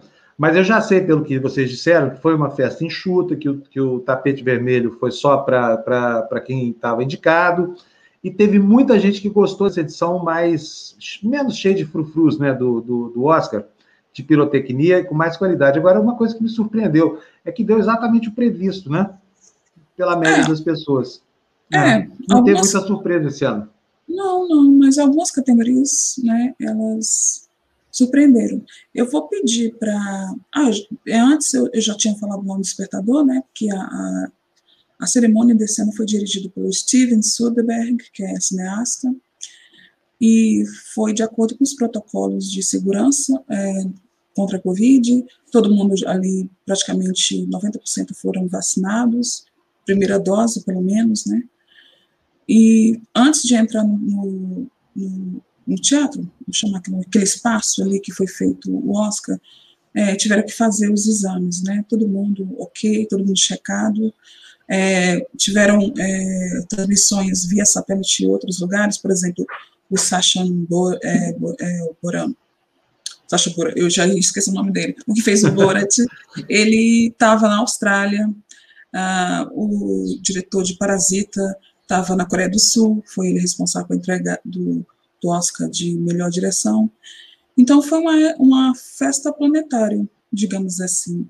E foi bem bacana. Eu prefiro, eu prefiro a festa tradicional, cheia de grifes, tapetão vermelho, anfiteatro do Dolby Theatre lotado. Eu amo aquilo. Oscar quatro horas, bem que eu, o, o tempo está passando, ó, Fábio, e eu já estou ficando cansada de cerimônias porque eu estou acompanhando premiações desde setembro, setembro. É, mas antes tem Cannes, tem Veneza, Berlim, tem Sanders, então eu fico ligada nessas, nessas premiações também. Desde setembro eu estou observando as premiações. Então foi bacana, não teve nada surpreendente assim de tão chocante. Mas no final teve um anticlímax, que depois eu falo por quê. Qual foi? Pode falar já, ué. por que você vai guardar para depois? Mas eu vou seguir um roteirinho, vou seguir um roteirinho do que eu fiz. Andréia, por favor, coloque os slides relacionados aos as grifes, vestidos, é, acho que eu te mandei, eu não lembro, me lembro mais o nome do artigo. Não, o outro. Você preparou essa projeção para gente, Érica? Isso, Olha isso. só que capricho, estou adorando. Olha que linda, quem é essa atriz aí? Estou vendo Essa aí aqui. é a Amanda, Amanda Seyfried, ela estava concorrendo ao Oscar por Mank, ela fazia a Maren Davis, né, ela fez o papel da atriz Maren Davis, né, ela tá vestindo um Armani Privé. Olha que lindo, Fábio. Que vestido. É, ela é linda, né? Desculpa, ó, vocês vão me chamar de machismo. Belo decote desse vestido aí. Tô fruindo, tá? Tô fruindo. Que inveja. Não posso fazer nada. Não, pode... lá Veja é, esse peitão. Nossa, Veja esse peitão. Eu... Olha, agora, como é que esse vestido para em pé assim, hein, Érica? Me conta qual é o segredo, você sabe, não? Ah, não, mas para, uai. Uai tem uma alcinha aí invisível no ombro, é isso? Ah, eu acho que pra tem segurar esse decote assim? Uns, uns, truques, tem uns truques. Não, tem sim, a, a Kim Kardashian ela ensinou a gente. Você tem que colocar uns, uns, uns adesivos aqui para dar uma subida assim, ó, peitoral, sabe? Tem um, tem, a gente tem uns, uns truques que vende por aí para dar uma subida. Então, Entendi. Bom, eu não vou entrar em detalhe porque vão me chamar de machista. Eu não aguento mais ser estigmatizado aqui. Então Ai, vamos lá. Linda atriz. Vamos ver a próxima. Próxima. tá linda. Como é o nome dela? A, Uau, a, olha que bela mulher. Super ousada, olha. Essa é a Andra Day. Ela concorreu ao Oscar de atriz por é, Billie Holiday versus Estados Unidos, né? Foi a, ela tinha ganhado já o Globo de Ouro. Ela é linda, linda essa mulher, meu Deus do céu. Pode passar, André. Agora, eu quero comentar o vestido é. também. É. Uma mulher para botar um vestido dele precisa, precisa estar tá muito segura, hein, Érica? É, não eu não? esqueci de. Ah, não, é, já lembrei. É da Vera, estou olhando aqui, é da Vera Young, esse vestido. Muito bem. Pode não, passar, não faço a menor ideia de quem seja, mas parece que é uma boa costureira. Ah, mas tem muita gente que gosta. Eu, eu, eu, adoro, eu adoro. Pode passar o próximo. Então, mas então, a mulher, a mulher para botar um vestido desse, estou falando, precisa estar muito segura, né, do corpo, essa coisa toda, porque senão ela, ela não põe, né? Não, com certeza, mas tem vestido para todos os gostos, né? Em todos os corpos. A é, Carrie Mulligan. E essa Cinderela aí? A Carrie Mulligan, né? você, lembra, você lembra dela? Você assistiu Escavação? Assisti. Ótimo então, filme. é ela. Muito bom. Puxa vida. Ela está muito mais bonita aqui do que no filme, inclusive. Lá ela parece toda natural, essa coisa, porque é um filme que é, é hiperrealista, né? Inclusive na composição dos seus é. cenários, da sua cenografia, né? Muito ela bonita. Tá, ela está vestindo aí, acho que é um Valentino, Valentino. E ela estava O Henrique Saad está dizendo aqui, ó. O Henrique Saad está falando, para não, você não entende nada, não, não entendo mesmo. Agora, de mulher bonita eu entendo, tá? Henrique. Entendo, quer dizer, pretendo entender, né? Vai, desculpa aí, Érica. Perdão. a cara da Érica. Sabe, você não perde a, a, oportunidade, né? Não, mas eu posso elogiar. Elas, elas gastam uma claro. fortuna para ficar bonitas desse jeito aí. Imagina quanto custa o cabeleireiro lá de, de Hollywood, Érica. Já pensou? É, quanto custa fazer uma permanente lá no, deve ser caro, né? Mas elas podem. É. Mas eu, eu, acho que elas conseguem tudo porque elas são o que são, né? Por exemplo, eu sou se eu fosse a Carrie Mulligan, eu acho que teria patrocínio até para o cabeleireiro, é, para as joias e tudo, aluguel. Eu, geralmente essas roupas são alugadas, essas grifes são alugadas justamente para fazer o marketing da empresa, aliás, da, da, da grife, né? É uhum. isso. A Karen Mulligan estava concorrendo pela Bela Vingança, infelizmente ela não ganhou. É que eu gosto muito dessa atriz, muito eu acompanho ela desde Orgulho e Preconceito, de 2005. Ela é maravilhosa, é mesmo. Vai chegar, vai chegar a hora. Não ganhou, não, né? Ficou na, na indicação, né? Não, ela já foi indicada algumas vezes, mas não, nunca ganhou. Pode passar, André, querida. E esse bonitão ah, aí, quem é? Gary. Gary ah, Oldman. Gary Ele está com Valentino também, Valentino. É, ele estava concorrendo por Mank, né? Eu, gente, eu acho que eu sou a única pessoa no mundo que gostou de Mank. Eu e a Isabela Buscov, a, a crítica da Veja, né? Ele está vestindo Valentino, ele foi pro o zoeira mesmo, porque ele sabia que não ia ganhar o Oscar, né, melhor ator, mas estava lá presente. Ele já ganhou o Oscar, você lembra, Fábio? Que Oscar que não, eu não, não tenho nada não. de cinema, eu sou bem analfabeto. Eu vou ao cinema só para assistir, quando saio de lá esqueço tudo. É uma coisa terrível. Ele ganhou o Oscar há dois anos, há dois anos, por Destino de uma Nação. Ele fazia o Churches. Você lembra desse filme? Lembro, lembro sim. Eu assisti. Muito legal. Agora, mas sabia que não ia ganhar, né, Érica? Foi, foi lá para participar da festa só, né? É, ele sabia que não ia ganhar. Exatamente, exatamente. Pode passar, André. Vamos para o próximo. André, se você quiser passar mais rápido para ir, pra, senão o programa vai acabar, né? Ai, meu Deus. Ah, a Glenn Close, olha aí, ela também foi indicada por Era Uma Vez. Uh, gente, se der branco, vocês não, não, não briguem comigo aí no chat, tá? Porque eu tenho muita coisa na cabeça e termino esquecendo o nome dos filmes, o ano, mas isso é natural, tá? Para quem, quem mexe com o cinema. Ela estava indicada o vestido dela, isso. Eu sei. Eu, o vestido dela foi da Dona Terezinha. Eu sei, Dona Terezinha, lá de Lusiânia, Goiás. Horroroso o vestido dela. Que isso? É um vestido oh, mas a... Não, mas a Glenn Close é maravilhosa. Essa é a oitava indicação da Glenn Close. Ela nunca ganhou o Oscar, Fábio. Olha que eu sei, é uma sacanagem, mas, mas não precisava ir vestido desse jeito também. Será que é Mas ela não é, ela não é, ela é super de boa, ela não tem, ela não liga para essas coisas de glamour, não, ela vai do jeito que ela quer. É que nem a Meryl Streep também, vai do jeito que quer. Aí, o vestido não tá bom, não. Maridão, pega uma calça comprida para mim lá no não, armário mas, mas ela é Glenn Close, não precisa. É, eu sei. Precisa, ela zerou na vida, ela já zerou na vida por ser Glenn Close tá? É, Já, é isso mesmo. Né? Ó, a Ellen está dizendo o seguinte: para acompanhar e tentar gostar de, de Mank, você faz esse Cidadão Kane, que é um filmaço, né? Exatamente. Bem up com a nossa era, inclusive, dos donos do, das, dos grandes conglomerados aí, que acham que são deuses, né? No, no caso do Cidadão Kane, ele era Deus mesmo. Conte para nós, quem é essa? Essa, essa aí é a Her. Essa é a Her, ganhou o Oscar de melhor canção para o filme é Judas e o Messias Negro, e é, foi um Oscar inesperado, porque todo mundo estava esperando o Oscar para a canção do filme A Rosa e o Mundo, né, que tinha ganhado o Globo de Ouro. Só que surpreendeu, e quem ganhou foi a Her, que é uma cantora de rhythm and blues, muito famosa pelas novas gerações. Eu adoro ela, nossa, ela é muito gata, muito linda, merecidamente o Oscar. Né? Pode muito passar. Bem. Tá, algum fetiche com roxo? Com Violeta? Não, na, ela na... sempre assim, ela sempre vem luxuosa, mas é por causa que ela, ela, é, ela é jovem, né? Então ela pode ter esse, esse luxo de vida do jeito que ela quer. Né? Então, ela é maravilhosa. Então, Vem cá, Bela Vingança levou alguma coisa ou não? Bela Vingança tinha alguma Vingança, eu, eu, vou falar, eu vou, eu vou. Olha só.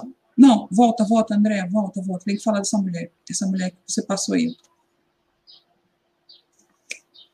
Andréia? Essa quem é essa? Quem é essa? Já voltou aí. Ah, essa aí é a Viola Davis. Olha como ela é maravilhosa, essa mulher, meu Deus. É quando linda. Vi, Viola, ai, quando eu vi, ela tá vestindo. olha que lindo o vestido dela, com essas saliências aí é, transparentes, né, mostrando a pele preta, ela contrastando é com o vestido branco, maravilhoso. Ela é uma das maiores atrizes de todos os tempos, Viola Davis.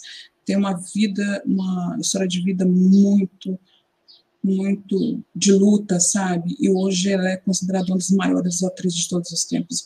Ela estava indicada por a voz suprema do blues, ela estava vestindo um Alexander McQueen. E as joias também, Alexander McQueen. E ela levou alguma estatueta, não? Não, né? O filme dela ganhou, acho que duas estatuetas. Ela individualmente não. Ela estava indicada? Ela já ganhou, sim, sim, ela já ganhou um Oscar de coadjuvante. Ela ganhou por Fences. Você assistiu aquele filme do Denzel Washington e ela? Assisti. É uma, excepcional. Então, é, é excepcional. Um filme muito, muito forte, né? Aquele. Pode passar o, pode passar o slide, Andréa. Ai, porque a gente Aí, tem que ir rápido, né? Esse, esses ternos de ah, ouro, esse eu, eu não entendo. Esse é o Leslie Odom Jr. Ele, foi, ele concorreu por Uma Noite em Miami, não ganhou, né? Mas veio luxuoso de ouro. As joias que ele está usando é Cartier. Ele estava bem. Foi uma festa mais intimista, estava até bem. Não, achei, não. Eu, eu, tenho, eu tenho um julgamento para essa rua, mas ele estava se sentindo bem, então. Ah, né? ele, ele sempre aparece assim, né? Com umas roupas super descoladas, né? É, Aliás, a Alessandra está dizendo aqui para a gente, ó, ele sempre usa roupas de isso, isso. Ele sempre usa, exatamente. Ele, é o estilo dele, né? Cada um tem seu estilo, a, deve ser A Alessandra cinéfila também, está dizendo, começou na Broadway, no teatro, né? Hoje está lá em Hollywood, que é uma transição que nem Alessandra. todo ator americano consegue fazer, né? É. Temos mais, Érica? Temos? É, não sei, deixa eu ver, o que mais? Acabou? Temos, olha aí. Não, aí, ó, tá na sua tela aí. Ah, Quem é? Regina é? King, ela veio, essa é a Regina King, Regina King é a diretora de Uma Vez em Miami, já ganhou o Oscar por Se a Rua Dele é, Falasse, há dois anos atrás, né?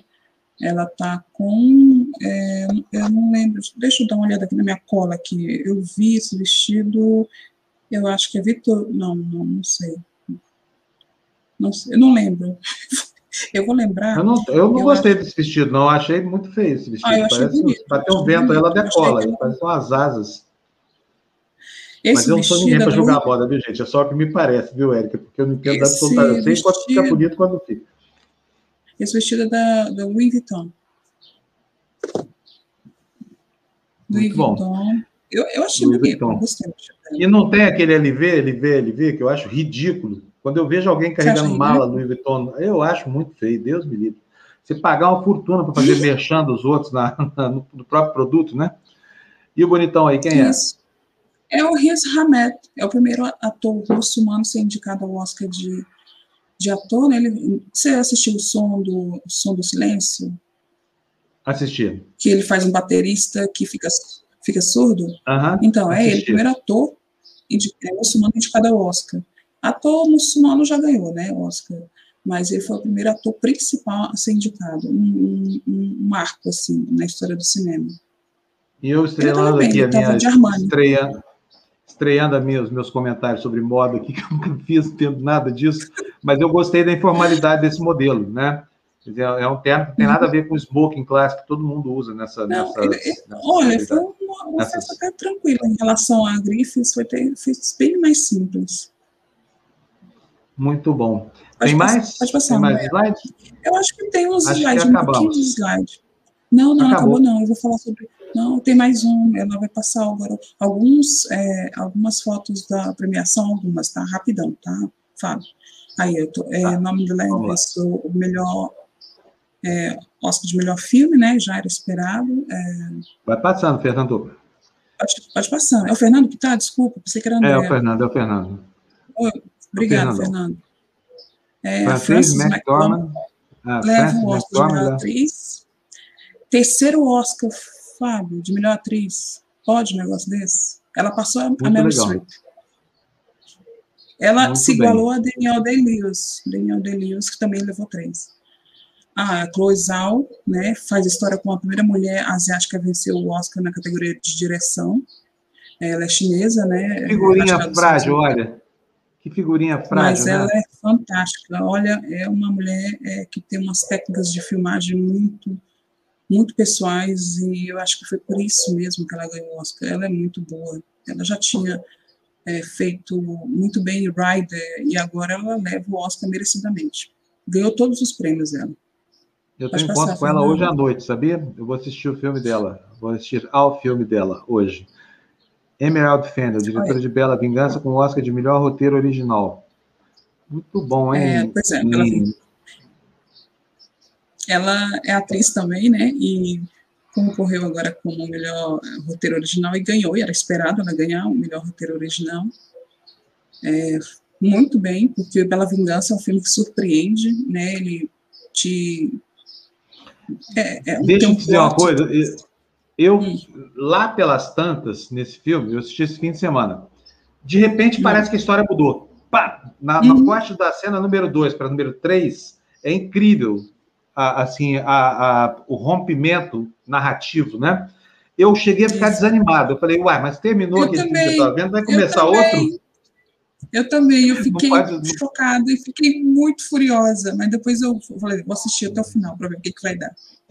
E aí o meu ateísmo foi colocado à prova. Já, já não vou nem falar por quê, porque senão você não vai assistir o filme.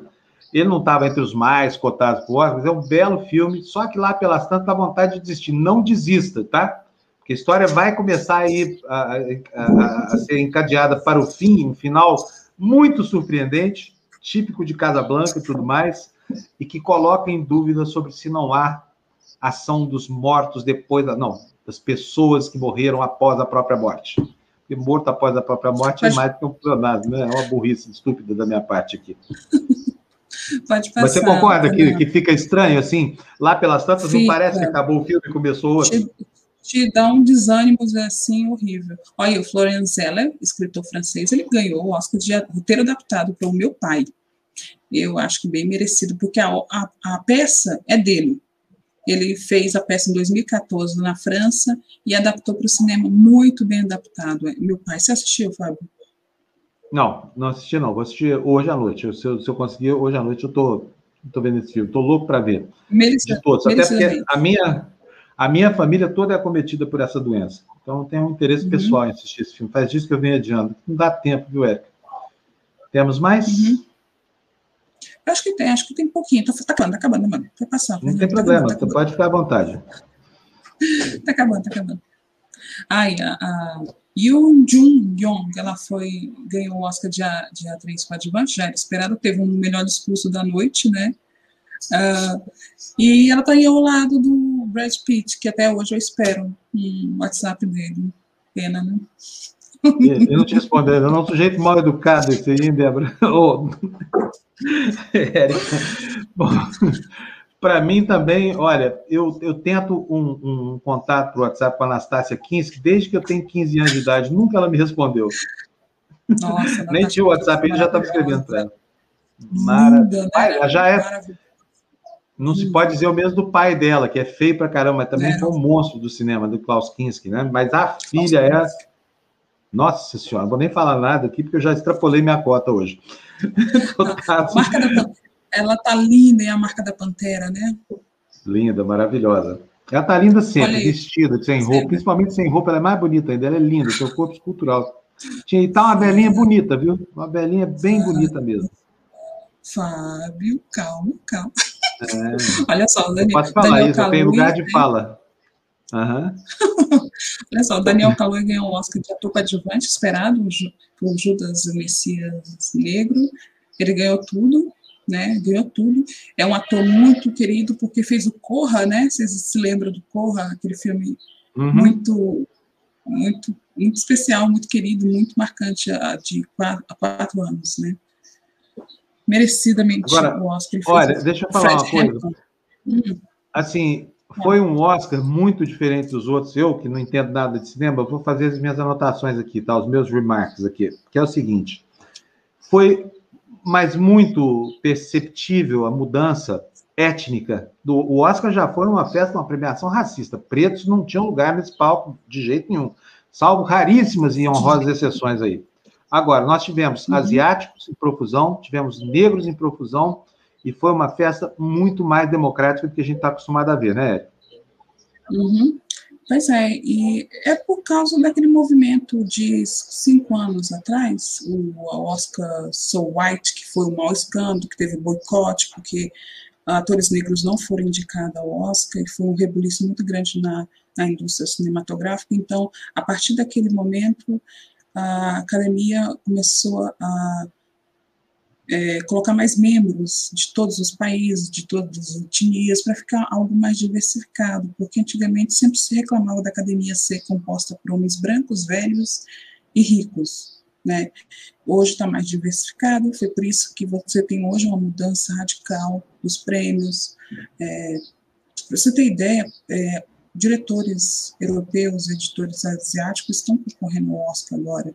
Era um prêmio que ouvia esse tipo de inclusão, mas em Cannes, no Festival de Cannes, onde não tem essa barreira é, étnica, essa barreira cultural, é muito mais amplo lá. Então, eu acho que o Oscar está a caminho disso. Ele quer ser um pouco mais diversificado. Ele quer, ele quer que os membros hoje, que tem mais de 8 mil, é, vejam filmes de todos os lugares do mundo. Então, é, eu acho muito bacana, mas eu tenho uma, uma, é, uma, algo a ponderar. Eu tenho medo, medo, receio, que essa, esse, empoderamento gere depois militância muito forte em Hollywood, né? É algo que não pode ocorrer. Isso não pode ocorrer. Uma militância contrária? Você está falando uma militância Isso, contrária? Por exemplo, tá a, começarem, a começarem a dar prêmios a porque eu gosto mais desse ator aqui porque ele é, porque ele é porque ele é, porque ele é gay, porque ele é judeu, porque ele é negro. Não, tem que dar o prêmio para quem merece por causa da atuação do ano, pelo trabalho do ano. Né? Eu espero não, que não cheguem militâncias, militâncias mesmo é, tomando conta do Oscar ou qualquer outro tipo de premiação. Mas até então, até agora, está tudo ok, está tudo bonito. Eu acho que a academia é um, um, órgão muito respeitado. Eu acho que não vai chegar a esse ponto, não. Eu espero que não, né? É, ah, porque o Oscar tem que ser justo.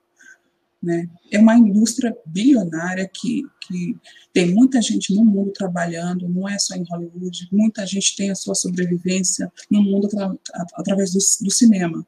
Né? Então, é, cinema tem que ser inclusivo né? e não tem que ser partidário ideológico. Muito ah, bom. esse é um. Aí temos o, esse, esse aí eu acho que foi um Oscar justo, sabia? Pela ousadia é, do, do, do, do Mank de fazer um filme como, como foi aquele. Espetacular, esse, não é? Afinal de contas. Esse, é, esse é um Oscar é, que foi surpreendente, porque todo mundo estava esperando um Oscar para Nomadland, né? Mas o, o Eric Messerschmidt, ele ganhou por um filme feito em preto e branco, que já foi é, critério para premiações no passado, a Hollywood sempre premiou filmes em preto e branco, né, a fotografia, e eu acho que ganhou porque ele trouxe um pouco aquela a técnica que o Orson Welles utilizou em Cidadão Kane de 41. Tem muitos é, enquadramentos em Mank que você percebe algo muito parecido com o que o Orson Welles criou.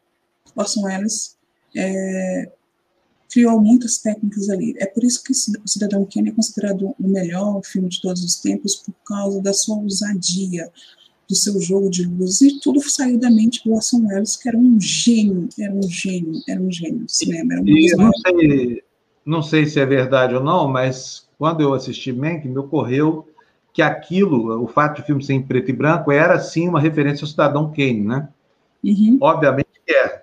Não sei se é, é ou se não é, mas, é. mas deve, deve ser, é. deve ser. A fotografia, não, a, é fotografia, é a fotografia e enquadramentos é, são todos muito parecidos que o Orson Welles utilizou em Cidadão Kane, mas eu acho que tinha que ser isso mesmo, né? Era uma, era uma linha que ele deveria seguir mesmo. A Kátia está dizendo, este ano eu não vi a ousadia ganhar o Oscar, foi muito bom e foram merecidas as premiações. Bom, eu não vi tudo. Hoje que eu vou parar aqui para pegar o Oscar, não deu tempo, a madrugada foi cumprida, só vai terminar agora. De qualquer maneira, Érica, foi muito legal você fazer essas coisas todas aqui, trazendo para a gente o figurino, as roupas, o red carpet, o, os talentos individuais, os que não ganharam. Muito legal. Eu adorei a sua ah, descrição. Viu? Deixa eu só terminar. Eu não falei do anticlímax, né? Que você até perguntou. Uhum. Porque a cerimônia ia terminar, mudou totalmente, eu fiquei até surpreendida, porque geralmente o melhor filme era a última categoria a ser premiada, e desse Oscar foi a antepenúltima, a última foi melhor ator. E eu acho que o Soderbergh, que dirigiu o Oscar, não esperava o resultado. Ele esperava que o Chadwick Boseman ganhasse para terminar naquela homenagem, né, que ele merecia claramente, né? Mas quem surpreendeu, não é surpreendeu, já era esperado realmente que o Anthony Hopkins, Sir Anthony Hopkins, poderia ganhar. E foi isso, ganhou. Eu acho que também foi muito influenciado pelo BAFTA, que foi há, há duas semanas, né? O BAFTA, o Anthony Hopkins ganhou o BAFTA. E sinceramente, eu achei muito bom a, vitória do Anthony Hopkins, porque em meu pai ele está perfeito. É a melhor atuação do ano, sem dúvida, foi justa, né, a apresentação, a, a premiação, e o Anthony Hopkins não estava na, na, cerimônia há muito tempo, ele não participa de, de cerimônias nenhuma, ele estava em País de Gales, ele tomou a vacina nos Estados Unidos, onde ele mora, foi País de Gales, estava de férias, e hoje ele mandou um vídeo nas redes sociais, porque ele tem uma conta no Instagram, Twitter, Facebook, que é muito movimentado, porque ele é muito legal, quem quiser, quem gosta do Anthony Hopkins, siga as suas redes sociais. Ele agradeceu hoje o Oscar, porque ele não esperava. E ah, ele esperava, sim. Ele foi modesto. É lógico que ele esperava. Ele sabia que ele ia ganhar esse Oscar. Não, não, acho que não. Acho que não. Ele talvez tinha um pouca certeza, né? Mas eu acho que pelo jeito que acabou o Oscar, acho que as pessoas ali esperavam que o Chadwick, né, que era ser um Oscar póstumo, ganhasse. E terminou o Anthony Hopkins ganhando. Mas não foi surpresa também, né? Eu vi muitos não. comentários no Twitter de gente falando que foi racista, não, eu não vejo isso. Eu acho que, sejamos justos, é, o Anthony Hopkins teve a melhor atuação, tá? Muito superior a todos. Bom, Anthony Hopkins é Anthony Hopkins, né? Não dá. É difícil o cara entrar. É, é a mesma coisa. Vai disputar uma partida de futebol, não tinha que ter o Pelé, o Maradona e, enfim, todo mundo junto. Uhum. Érica, olha, quero te dar os parabéns, agradecer primeiro, obrigado em nome de todo mundo aqui pelo seu esforço em trazer para a gente as informações do Oscar ontem. Você vê que eu estiquei o programa aqui 40 minutos para a gente poder falar sobre. Desculpa. Aliás, 44 minutos. Não, que desculpa, desculpa. tá ótimo. Eu é que peço desculpa por tomar tanto seu tempo assim. Foi ótimo. Hum. Espero que aquela bobagem sua da timidez tenha acabado, que depois de ficar 45 minutos no ar aqui falando feito um papagaio comigo, eu tenho certeza que essa câmera na sua frente não é mais um problema para você. Sabe, você está então, tá, tá, tá reclamando que demorou né, o programa. Eu que te conheço. Não estou reclamando, eu estou achando tá bom sim. que demorou. Tá não, estou tá achando bom. Estou te agradecendo. Nunca mais, nunca mais eu vou aparecer na TV Democracia TV.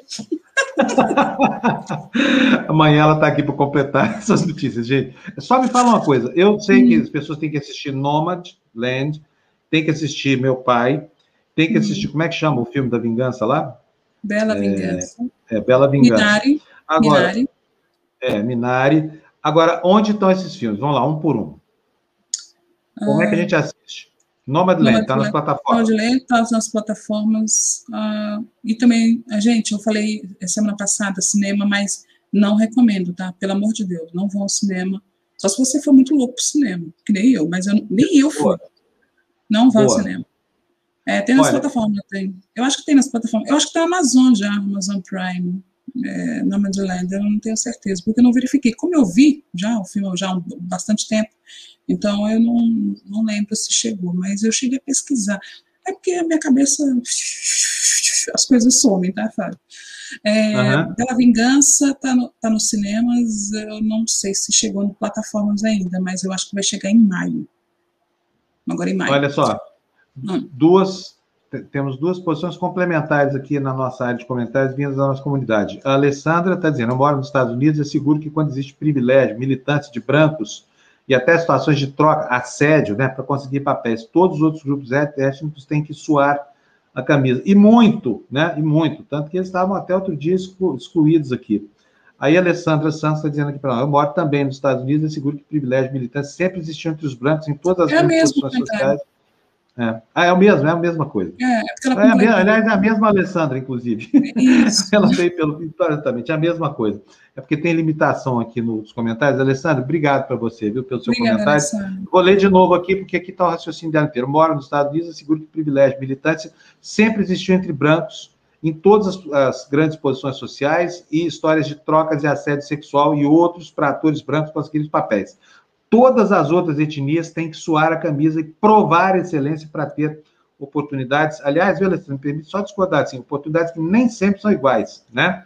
Nem sempre são iguais. Sempre é mais difícil para uns do que para outros. Parece que, enfim, as pressões sociais, essas aí que a, a Erika se referiu, contra o, o, o, o Império Branco, que era o Oscar, começam a uhum. surtir efeito. Isso vem se consolidando ano a ano, e isso é ótimo. ótimo. Isso é ótimo. Né? Ótimo. É, Bom, é isso nossa, aqui. Muito boas, mudanças, muito boas mudanças. Chega é de Oscar para brancos. Seja, é, assim, ontem, olha só, em 93 edições, uh, foi o segundo Oscar para uma mulher na, na direção.